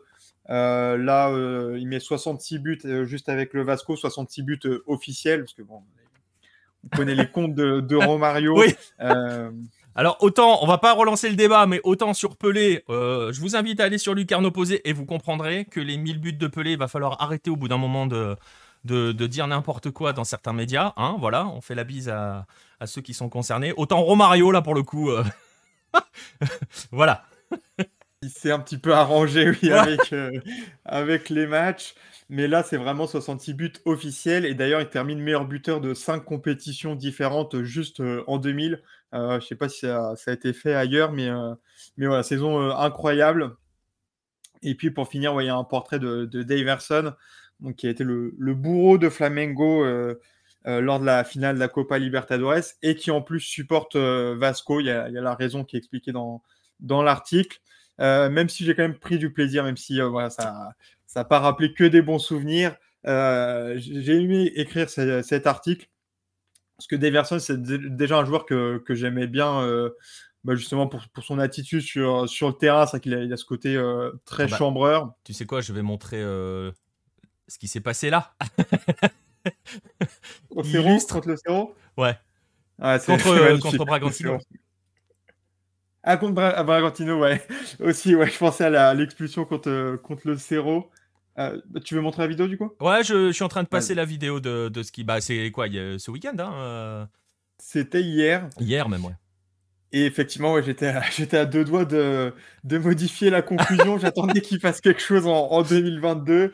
Et donc, euh, ouais, là, on voit, il, il met son but, il célèbre avec une danse et, et dans la foulée, il est, il expulsé. Donc, c'est, du Daverson tout, tout craché.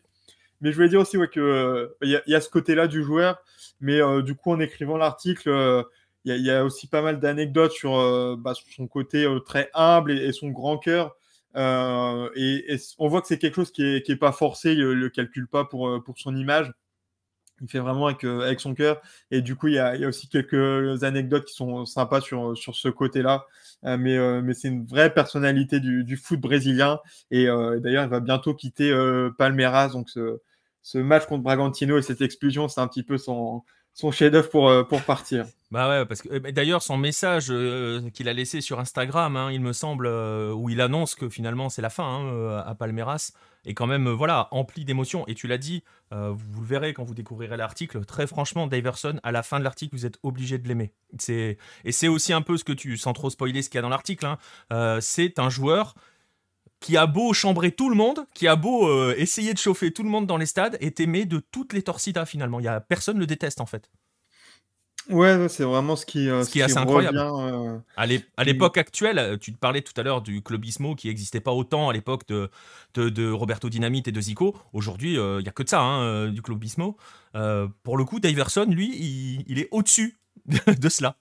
Ouais, parce que même les supporters du, du Corinthians ou de, Flamengo, euh, il, est, euh, il est apprécié parce que parce qu'il le fait sans méchanceté. En fait, Euh, c'est vrai que bon, il y a- des, des choses sur le, le terrain, ces, ces simulations. Moi, c'est celle contre euh, Cerro Porteño, ma, ma préférée quand même. C'est incroyable ce qu'il fait. Bah, Romain euh, parle dans le chat de la simulation avec l'arbitre aussi, elle est pas mal. hein. C'est celle bah qui a fait le bah, tour du monde avec la finale de Libertadores. hein.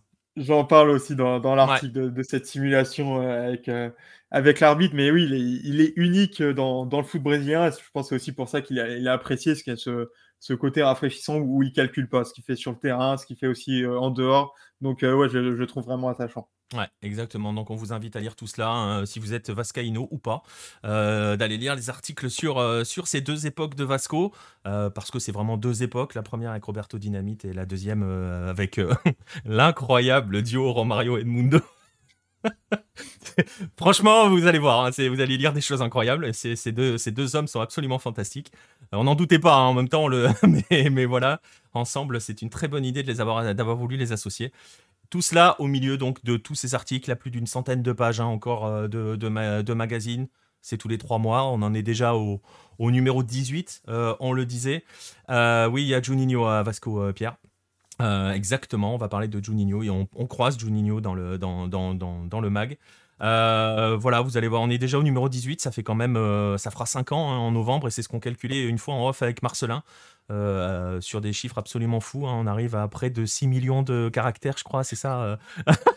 voilà, donc si vous aimez la lecture, si vous avez envie de, de- de- de- d'envoyer du culture foot et de découvrir ces footballs-là, bah, n'hésitez pas, hein, venez, venez, venez lire les magazines. Ça peut être au format papier, ça peut être au format PDF, qui sont forcément moins chers. hein. donc euh, vous pouvez y aller, tout est sur le site, il y aura les liens dans la description.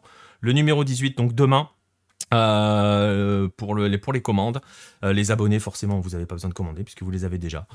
Voilà, rendez-vous demain sur le site pour le Hello Mag numéro 18. On a fini avec le mag. On va aller. on était sur des choses pas très joyeuses en Colombie. On va aller faire des choses un petit peu plus joyeuses en Colombie.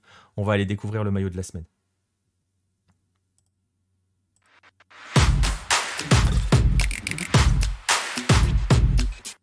Maillot de la semaine, Pierre, je le disais, on va retourner en, on va retourner en Colombie. Euh, voilà, là on va aller vivre des choses un petit peu plus heureuses. On va pas parler de n'importe quel maillot colombien, on va pas parler du maillot de la sélection, on va parler du maillot que tu es en train de montrer.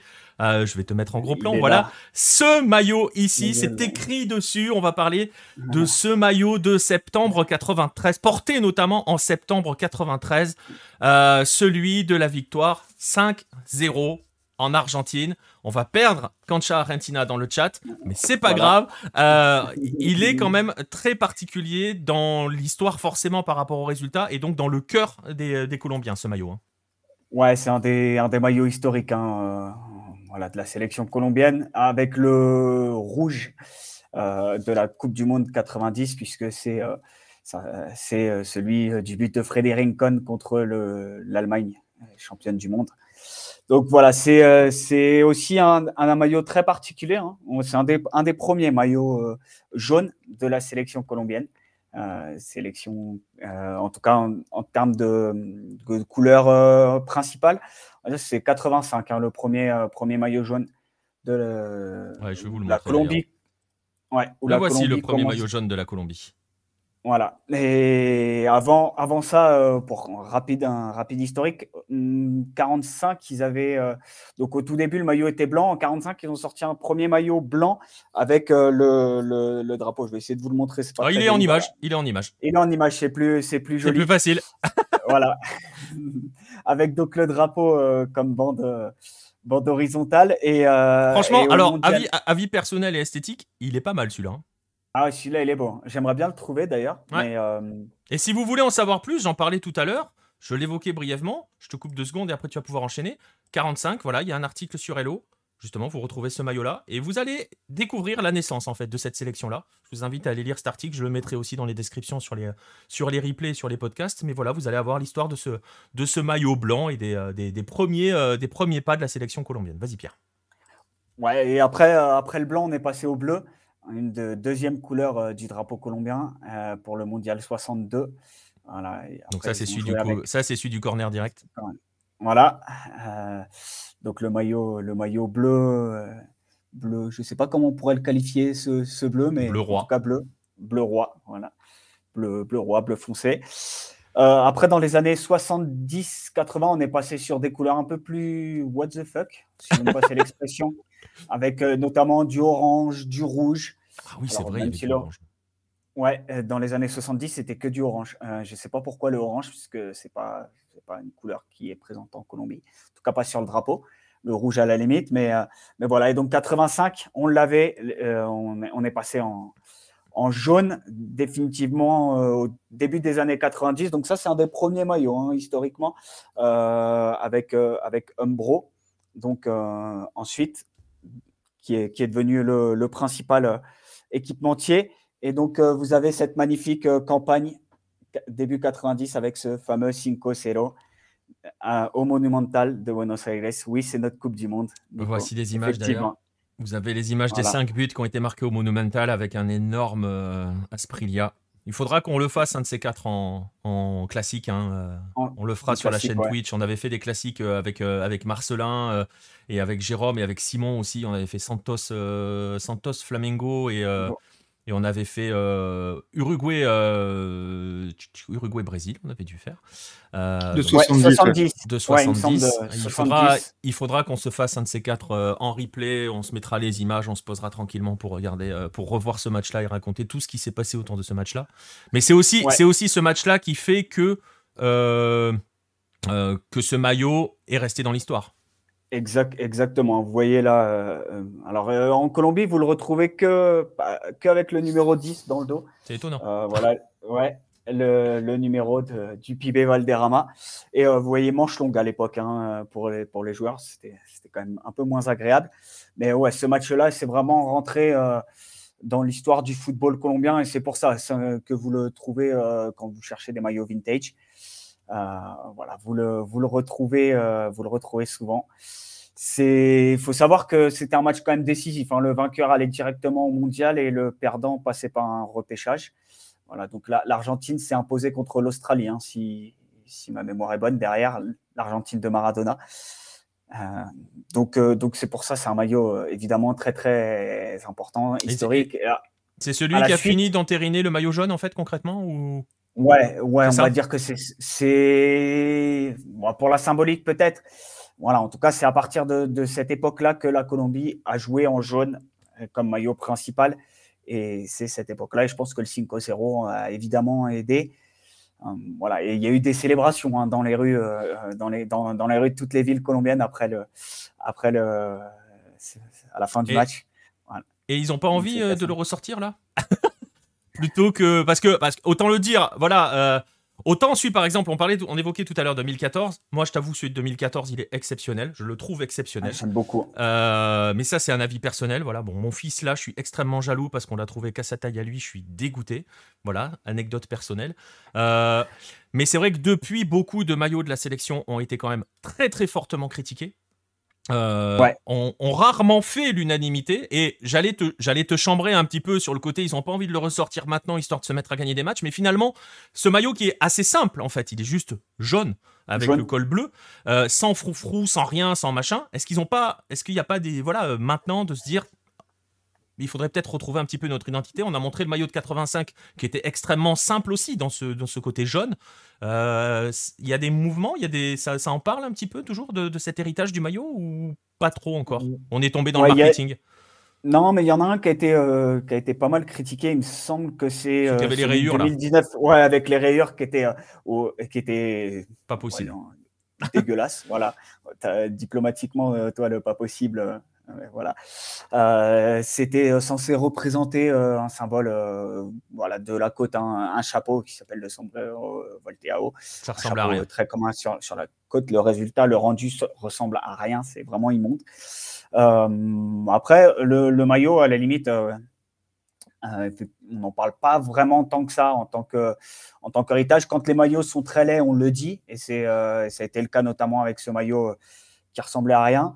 Mais, euh, mais je pense que la, la, enfin, la Fédé, et en tout cas l'équipe entière actuelle, aurait tout intérêt à, repasser à du jaune. Il n'y a, rien de, il a rien de plus classe pour un maillot que, parce que, quand il est simple et unique avec une, belle couleur. Et parce que pour terminer sur ce maillot, euh, alors j'ai pas mis le maillot actuel euh, de la Colombie, mais même le jaune a changé, pour dire les choses. Euh, ouais, ce jaune-là est, est, un jaune beaucoup plus foncé que le jaune actuel de la sélection colombienne qui est un petit peu, un petit peu, je vais pas dire délavé, mais pas loin quand même.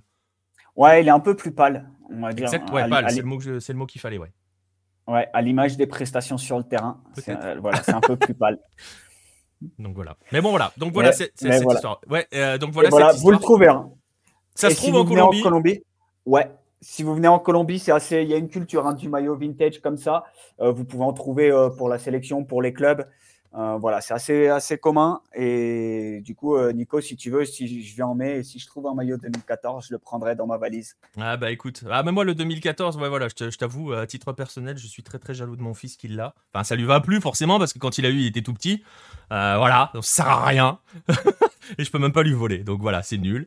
Mais, euh, euh, mais voilà. Et Nico, Nico Delarua, si tu veux que je te ramène un exemplaire de ce maillot, tu me dis, il n'y a pas de problème. Vous voyez, le groupe vit bien, Lucardo Posé. On est tous sur. Attendez qu'on se lance sur un Uruguay-Brésil et vous allez voir, ça va être sympa aussi.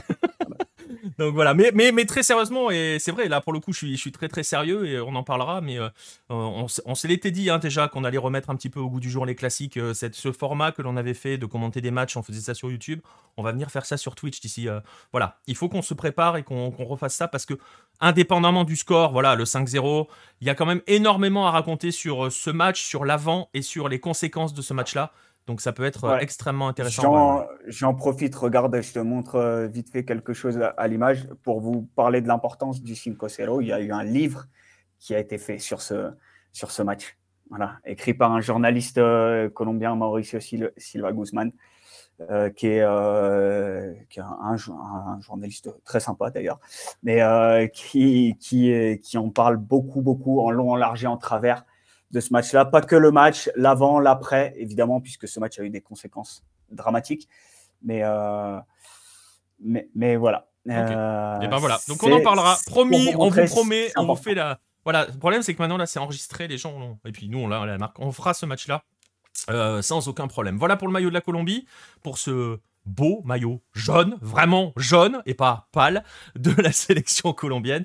On va enchaîner avec, euh, bah, avec l'une des dernières rubriques hein, à proprement parler. On va aller à nouveau faire un petit peu mal à Marcelin parce que il va encore croiser un joueur qui lui a fait du, mal. On va aller, euh, on va aller s'intéresser au joueur de la semaine.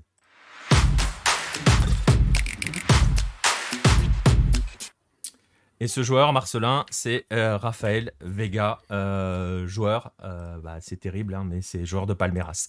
Malheureusement pour toi. Ouais, Et ma. Bon, vengeance de 2019, je la tiens.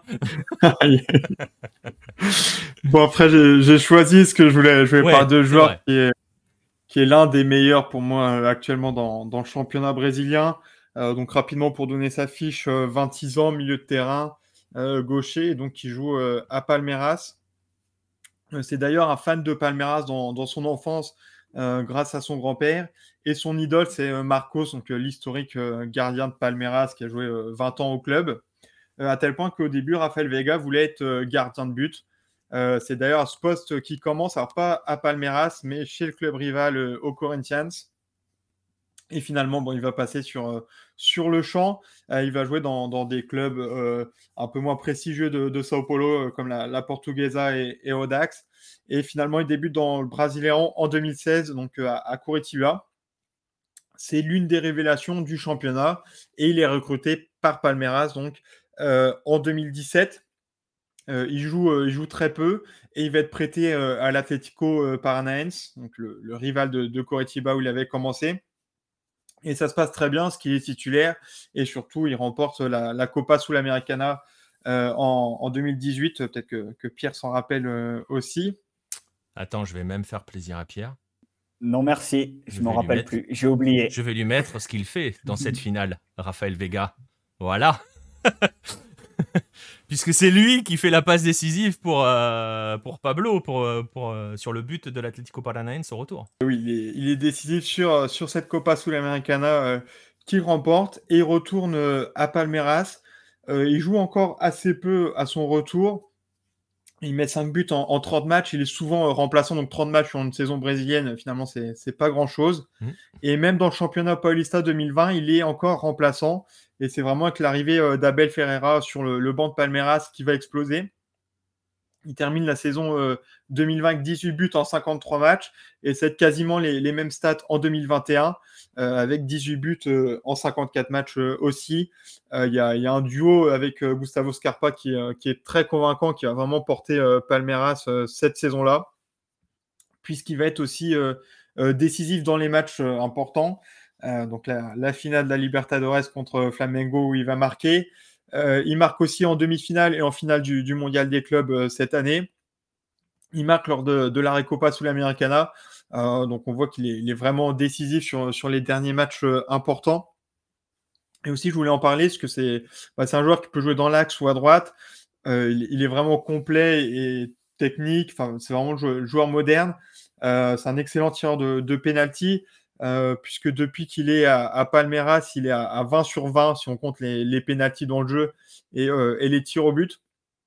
Il n'a a pas encore raté euh, avec, euh, avec Palmeiras et je trouve qu'il représente le numéro 10 moderne. En fait, c'est plus le, joueur qui, euh, par qui tous les ballons vont passer, qui organise vraiment l'équipe, mais c'est un joueur qui, qui peut faire la différence individuellement, que ce soit sur un dribble, une passe ou, un tir. Je trouve qu'Arascaeta à, à Flamengo a un petit peu le même profil, alors que Nacho Fernandez, par exemple, à, à l'Atlético Mineiro est, est plus classique. Enfin, je sais pas ce que, ce que vous Ouais, en pensez, ouais. mais je, je Bah, trouve vraiment aussi le- Sur Nacho, t'es plus sur un 10 à l'Argentine, euh, old school. Euh, Enfin, old school, c'est euh, dans la vision romantique plutôt du, du 10 à l'Argentine. Euh, ouais, ouais, je suis assez d'accord. Mais, mais, mais justement, euh, et tu l'as dit tout à l'heure, il a 26 ans, euh, Raphaël Vega. C'est âgé quand même, hein, mine de rien. Tu penses qu'on peut pas le voir non plus arriver en Europe, ce garçon? Parce que Euh, oui. justement, ce profil de 10 là, qui sont pas les 10 romantiques à la sud-américaine, ça a tout pour fonctionner en Europe. Oui, je pense que c'est un joueur qui peut s'imposer euh, en Europe, puisqu'il a, vraiment les, les qualités d'un joueur euh, moderne. Et, et oui, il n'y a pas d'obstacle à, à ce qu'il puisse réussir dans, dans un bon club européen. Euh, pour l'instant, je ne crois pas qu'il y ait, d'offres et qu'il Ouais, envisage un, un départ, mais oui, il pourrait, il pourrait s'imposer en Europe. Et, justement, euh, là, tu en parles Il est quand même l'un des éléments clés de ce Palmeiras-là qui euh, marche sur le continent, hein, il faut dire les choses, hein, euh, qui est encore favori pour euh, sa succession, parce que comme tous les clubs brésiliens, il va être favori à la Libertadores. Et par rapport à la sélection, Raphaël Vega, il en est loin, pas loin, il tape à la porte, ça commence à frétiller autour de lui? Alors, il n'a pas été euh, encore rappelé, et c'est d'ailleurs une demande des, supporters de, Palmeiras parce que ça, ça mérite, enfin, ça, ça donnera du mérite à ce qu'il fait sur euh, ces deux dernières saisons. Et pareil, je pense qu'il a, il a le niveau euh, pour, pour jouer en sélection. Teach, lors des dernières convocations, a dit qu'il était attentif à ses performances. Euh, il n'a pas été appelé pour les éliminatoires. Après, euh, on entre vraiment dans, les derniers matchs du, championnat Paulista, donc peut-être pour ça aussi qu'il a préféré ne, pas l'appeler. Oui, sachant que les euh, matchs comptent pour rien là. Oui, ouais, donc vaut, vaut, mieux le laisser à, Palmeiras. après, il faut, voir le, système. Il va jouer avec Casemiro reculé. Après, il aime bien un milieu de travailleur comme Fred. Et après, il y a la place pour bah, justement un joueur moderne entre 8 et, et 10 Actuellement, c'est Lucas Paqueta. Euh, ça semble un peu difficile de, le déloger. Euh, il y a Philippe Coutinho que, que aime beaucoup, qui, qui revient bien euh, en Angleterre. Mais après, Verton Ribeiro, par exemple, a, souvent été appelé dernièrement. Avec Flamengo, c'est un peu moins ça. Donc je pense qu'il a, une place à aller chercher. Il peut, rêver de la Coupe du Monde. Mais, mais ouais, mais par exemple, alors Pierre, voilà, forcément, nous parle de Gerson. Mais tu parlais du profil de Paqueta. On est dans un profil similaire. Paqueta, il y a quand même un coup de moins bien à Lyon. Euh, voilà quoi. Ça peut lui peut-être envisager, euh, tu vois, s'il continue sur ces prestations-là. Bon, ça risque d'être serré quand même parce que Titch est quand même pas du genre à bouger beaucoup ses, joueurs à, quelques mois de la Coupe du Monde. Oui, en plus, euh, le duo Paqueta-Neymar, ça a été une Fonctionne très bien, grande force en, éliminatoire. Les deux sont moins bien actuellement, mais je ne le vois pas ouais, les chercher, enfin retirer Paqueta. Euh, et, je vois pas non plus ouais, Raphaël Vega être titulaire, mais aller chercher 20-23 euh, minutes sur, des matchs, un petit peu dans, la fonction d'Everton Ribeiro, euh, je pense que c'est envisageable. Eh ben voilà, ben en tout cas, on va le suivre. Raphaël Vega, on va être obligé de le suivre, qu'on aime ou pas Palmeiras, parce que, parce que Palmeiras, on va les croiser. Hein. On est terrible avec Palmeiras, c'est vrai, mais bon, ils nous ont fait tellement mal. et pas forcément en termes de battre des équipes que l'on aime ou des choses comme ça, mais dans leur jeu. Aussi ouais, faut pas le dire. Tu vois, il faut essayer d'être un petit peu objectif. Euh, mais bon, non, mais après, c'est aussi, il faut dire les choses. Dans leur jeu, c'était quand même, euh, voilà, c'était terrible. Palmeiras 2019, euh, Palmeiras 2020-2021. Voilà bah, quoi. Oui, Abel est très critiqué pour, pour le jeu qu'il met en place, surtout qu'effectivement, il a, il a des joueurs en fait pour proposer autre chose. Bah, Rafael Vega, tu parles un peu de Gustavo Scarpa, il y a, il y a Doudou, il y a Ronny, il y a, il y a vraiment beaucoup de qualité, même un peu derrière avec Danilo, par exemple, pour faire autre chose au, niveau du jeu. Après, euh, il a les titres, hein, il a, gagné les deux dernières Libertadores, donc c'est difficile de lui en vouloir. Mais c'est sûr que par rapport aux autres gros du, du Brésil, euh, le Flamengo, l'Atlético Mineiro, les, les, matchs de Palmeiras, c'est plus chiant à regarder. Voilà, ça a été dit, c'est dit, mais c'est voilà, c'est le cas, c'est ainsi. Mais bon, voilà. Raphaël Vega, un joueur que vous allez suivre, que vous croiserez hein, forcément au, au cours euh, des prochaines semaines et des prochains mois euh, sur Hello, dans nos, podcasts, dans nos lives, forcément quand on fera de la Libertadores, euh, etc., etc. On va passer au dernier moment de cette, de cette émission. On va passer au rendez-vous de la semaine.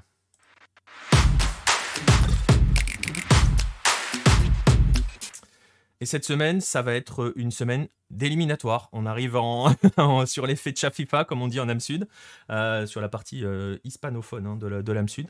Je sais pas comment. Euh, vous dites Fecha FIFA au Brésil ou pas du tout?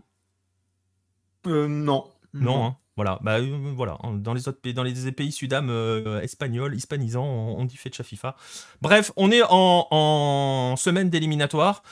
Euh, ça va jouer partout. Ça va jouer euh, forcément. Euh, je vais vous mettre quelques programmes intéressants parce qu'il va y avoir des barrages et notamment normalement, notamment pardon, en Afrique. C'est vendredi les matchs allés. Alors on n'est plus avec PM, mais voilà, vendredi, des barrages totalement explosifs. Hein. le Égypte-Sénégal et le Cameroun-Algérie notamment. Voilà, là aussi c'est un autre débat, il va falloir qu'on parle un jour du fait que les Africains n'aient droit qu'à 5 places en Coupe du Monde, parce que ça fait quand même pas mal de dégâts au niveau de certaines sélections. Euh, voilà, les barrages allés euh, pour la Coupe du Monde de la zone Afrique, c'est vendredi, le retour c'est mardi prochain je crois. Et euh, en ce qui concerne, en l'âme sud, on va vous, je vous montre le, programme. On l'a déjà un petit peu évoqué avec Pierre, avec Pierre tout à l'heure. avec sa Colombie qui accueille la Bolivie à Barranquilla. forcément. Et on va en profiter pour clairement vous donner rendez-vous, hein, puisque ça sera dans la nuit de jeudi à vendredi, à minuit 30 heure française. Euh, on va être avec, euh, avec Nico Wagner d'ailleurs, avec Frioul qui est dans le, dans le chat sous le nom de Frioul. Euh, on, va, on va vous faire, vous faire suivre cette, cette soirée. Tous les matchs se jouent en même temps. Uruguay-Pérou, Colombie-Bolivie, donc Brésil-Chili, Paraguay-Équateur. Le Argentine-Venezuela aura lieu le lendemain. Euh, L'Équateur, pour vous poser brièvement, euh, le, planter brièvement le décor, l'Équateur peut se qualifier en cas de non-défaite au Paraguay. Hein. Je pense qu'on pourra dire que ça sera entériné s'ils ne perdent pas au Paraguay. S'ils gagnent, ça sera encore plus réglé. Euh, le Uruguay-Pérou, vous le voyez dans le chat avec Romain qui stresse très très fort parce qu'il va y avoir gros stress sur cet Uruguay-Pérou. Et le Chili est condamné à l'exploit au Brésil. On peut le dire, hein, messieurs, les deux grosses affiches de cette, de cette 17e et avant-dernière journée des éliminatoires, c'est évidemment euh, Uruguay, Pérou et Brésil, Chili. Euh, parce que les autres, soit elles sont jouées, soit elles sont quand même normalement assez déséquilibrées sur le papier. Ouais, c'est les deux matchs qui comptent, hein. Uruguay, Pérou, Brésil, Chili. C'est les voilà, Uruguay est quatrième, Pérou cinquième et le Chili sixième. Donc voilà, vous avez vous avez le, le décor est planté. Du comment. voilà. Et voilà, vous avez l'Uruguay qui a 22 points et euh, le, la Colombie en a 17. Euh, le Pérou a 21 points, si j'ai bonne mémoire, ouais, c'est ça. Et le, Chili en a 19. Donc vous avez ces euh, quatre équipes qui se tiennent en 5 points. Euh, mais c'est surtout sur la place de barrage que ça va aller. Bon, je vois Romain qui nous dit un, un Vamos Brésil. bon, généralement le Chili a tendance à toujours s'effondrer un petit peu au, Brésil, à moins que le, à moins que Claudio Bravo ait une lame de rasoir dans ses gants. Ah. comprenne, comprenne qui pourra. On vous en parlera un de ces quatre du compte d'Auroras. Euh, tout ça pour dire, voilà, ce sont des éliminatoires. Ça va jouer aussi dans la zone Asie. Avec euh, Antoine n'est pas avec nous malheureusement, mais dans la zone Asie, euh, l'Australie joue très très cher, très très gros hein, sur ces doubles confrontations à venir. Tout sera à suivre bien évidemment sur Lucarne opposé. Nous, on sera en live pour la soirée Sudam, mais tout le reste, vous aurez les comptes rendus sur Hello. Et au milieu de tout ça, au milieu des éliminatoires, comme si ça suffisait pas, hein, Marcelin, bah ça va jouer au Brésil. Euh, oui, il les demi-finales de championnat d'État. Donc le dimanche 27 mars euh, à 21h, Fluminense Botafogo pour le championnat Carioca. Et ça sera suivi à 23h30 euh, de la demi-finale retour du championnat Minero, Atlético Minero, Caldense. Et j'ai pas mis aussi le championnat Paulista, ce qui va avoir les, quarts de finale en milieu de semaine, plutôt, plutôt dans la nuit. Il n'y a pas de choc, mais pour les demi-finales, donc ils seront le, même week-end, potentiellement il y a Palmeiras, Red Bull Bragantino et Corinthians Sao Paulo. Donc on pourra aussi voir ce qui se passe à, Sao Paulo. Les, si ça fait ça, les, les demi-finales sont, sont, sympas aussi pour le championnat paulista. On pourra aller voir ce qui se passe à Sao Paulo. C'est un commentaire de Carioca. Vous l'aurez deviné. Mais vous l'avez deviné en voyant son maillot, donc euh, c'est pas la peine d'aller plus. J'ai choisi entre, euh, entre un Palmeiras euh, Bragantino ou Fluminense Botafogo. Peut-être plutôt le, le, premier. Parce que Flamengo est, déjà qualifié pour, pour la finale, s'il faut le rappeler. Voilà. Et, Nico, juste ça joue aussi en colombien, pas, évidemment, vu le calendrier Nawak. Il y a un Deportivo, Deportivo Cali Atlético Nacional là, ce soir. Euh, à minuit, heure, euh, heure française. Donc euh, voilà, si mon, mon, petit doigt me dit que si, si le Deportivo Cali perd, Raphaël Doudamel va se libérer de son, enfin, va, être, va être libéré de son poste d'entraîneur du Deportivo Cali. Et sera candidat à la sélection colombienne dans 10 jours. voilà, voilà quelques rendez-vous. On verra. Enfin voilà, vous voyez, ça, de toute façon, ça joue tout le temps hein, sur la planète Hello. Vous avez aussi des éliminatoires Océanie. On n'a pas pu en parler malheureusement avec Antoine, mais il y a aussi des éliminatoires Océanie qui sont en train de se jouer avec. Euh, avec la fin des groupes, les demi-finales et la finale qui vont se jouer sur les, sur les 10 prochains jours, euh, même les 9 prochains jours, hein, puisque la finale de mémoire, si je me rappelle bien ce qu'a dit aussi Antoine tout à l'heure, c'est le 30 mars. Voilà. On arrive au bout de cette émission. On a fait plus long que d'habitude, c'est super. Plus ça va, euh, plus ça dure. Un de ces quatre, elle va durer 5 heures cette émission. Non, non, on va essayer de, on va essayer de se calmer. Euh, on va vous remercier d'avoir été, euh, d'avoir été avec nous. Je vais vous remercier, messieurs, d'avoir été avec moi durant cette émission. Merci Pierre et merci Marcelin. Merci à toi, puis merci à, tous ceux qui nous ont suivis dans le chat et, pour l'émission. Puis à la semaine prochaine, je serai là encore. Il sera encore là. et, merci Nico, hein, merci Marcelin et merci à, tous également. Voilà, Moi, je ne serai pas là normalement la semaine prochaine. Bah ouais, ouais bah, on n'a pas encore fait complètement le programme, mais normalement, voilà. Mais ce qu'on sait, c'est que Marcelin sera là, vous verrez, on, parlera, on parlera encore de foot brésilien. On va vous inviter en attendant à nous suivre hein, sur les différents réseaux sociaux. Euh, vous les avez vus passer au-dessus de ma tête pendant l'émission, euh, toute l'émission d'ailleurs, ça doit vous fatiguer de les voir. Mais c'est pas grave, ils sont là, c'est pour qu'ils s'ancrent dans vos, euh, dans vos esprits. ça s'appelle de la manipulation mentale. Vous n'arrêtez pas de les voir afficher et vous allez finir par craquer. Venez nous suivre euh, sur les réseaux sociaux, sur Twitter, sur Facebook. Abonnez-vous à nos différentes plateformes, notamment Twitch, où vous êtes en train d'écouter, ou YouTube, sur laquelle vous êtes en train de regarder l'émission en replay, les émissions, les, plateformes de podcast aussi. Puis rejoignez-nous sur notre Discord euh, pour venir discuter avec nous, venir discuter avec la communauté euh, Lucarno opposée. Merci à tous d'avoir été présents, merci à tous de nous écouter, merci à tous de nous soutenir, hein, n'oubliez pas les magazines, les livres, hein, avec euh, notamment euh, ce monsieur-là qui est arrivé au, musée du foot à Sao Paulo, messieurs, dames. Euh, voilà, c'est la classe, la classe totale. donc voilà, merci à tous de nous soutenir et on va vous donner rendez-vous même jour, même heure, lundi prochain, pour le huitième épisode du 9-10. À bientôt les amis.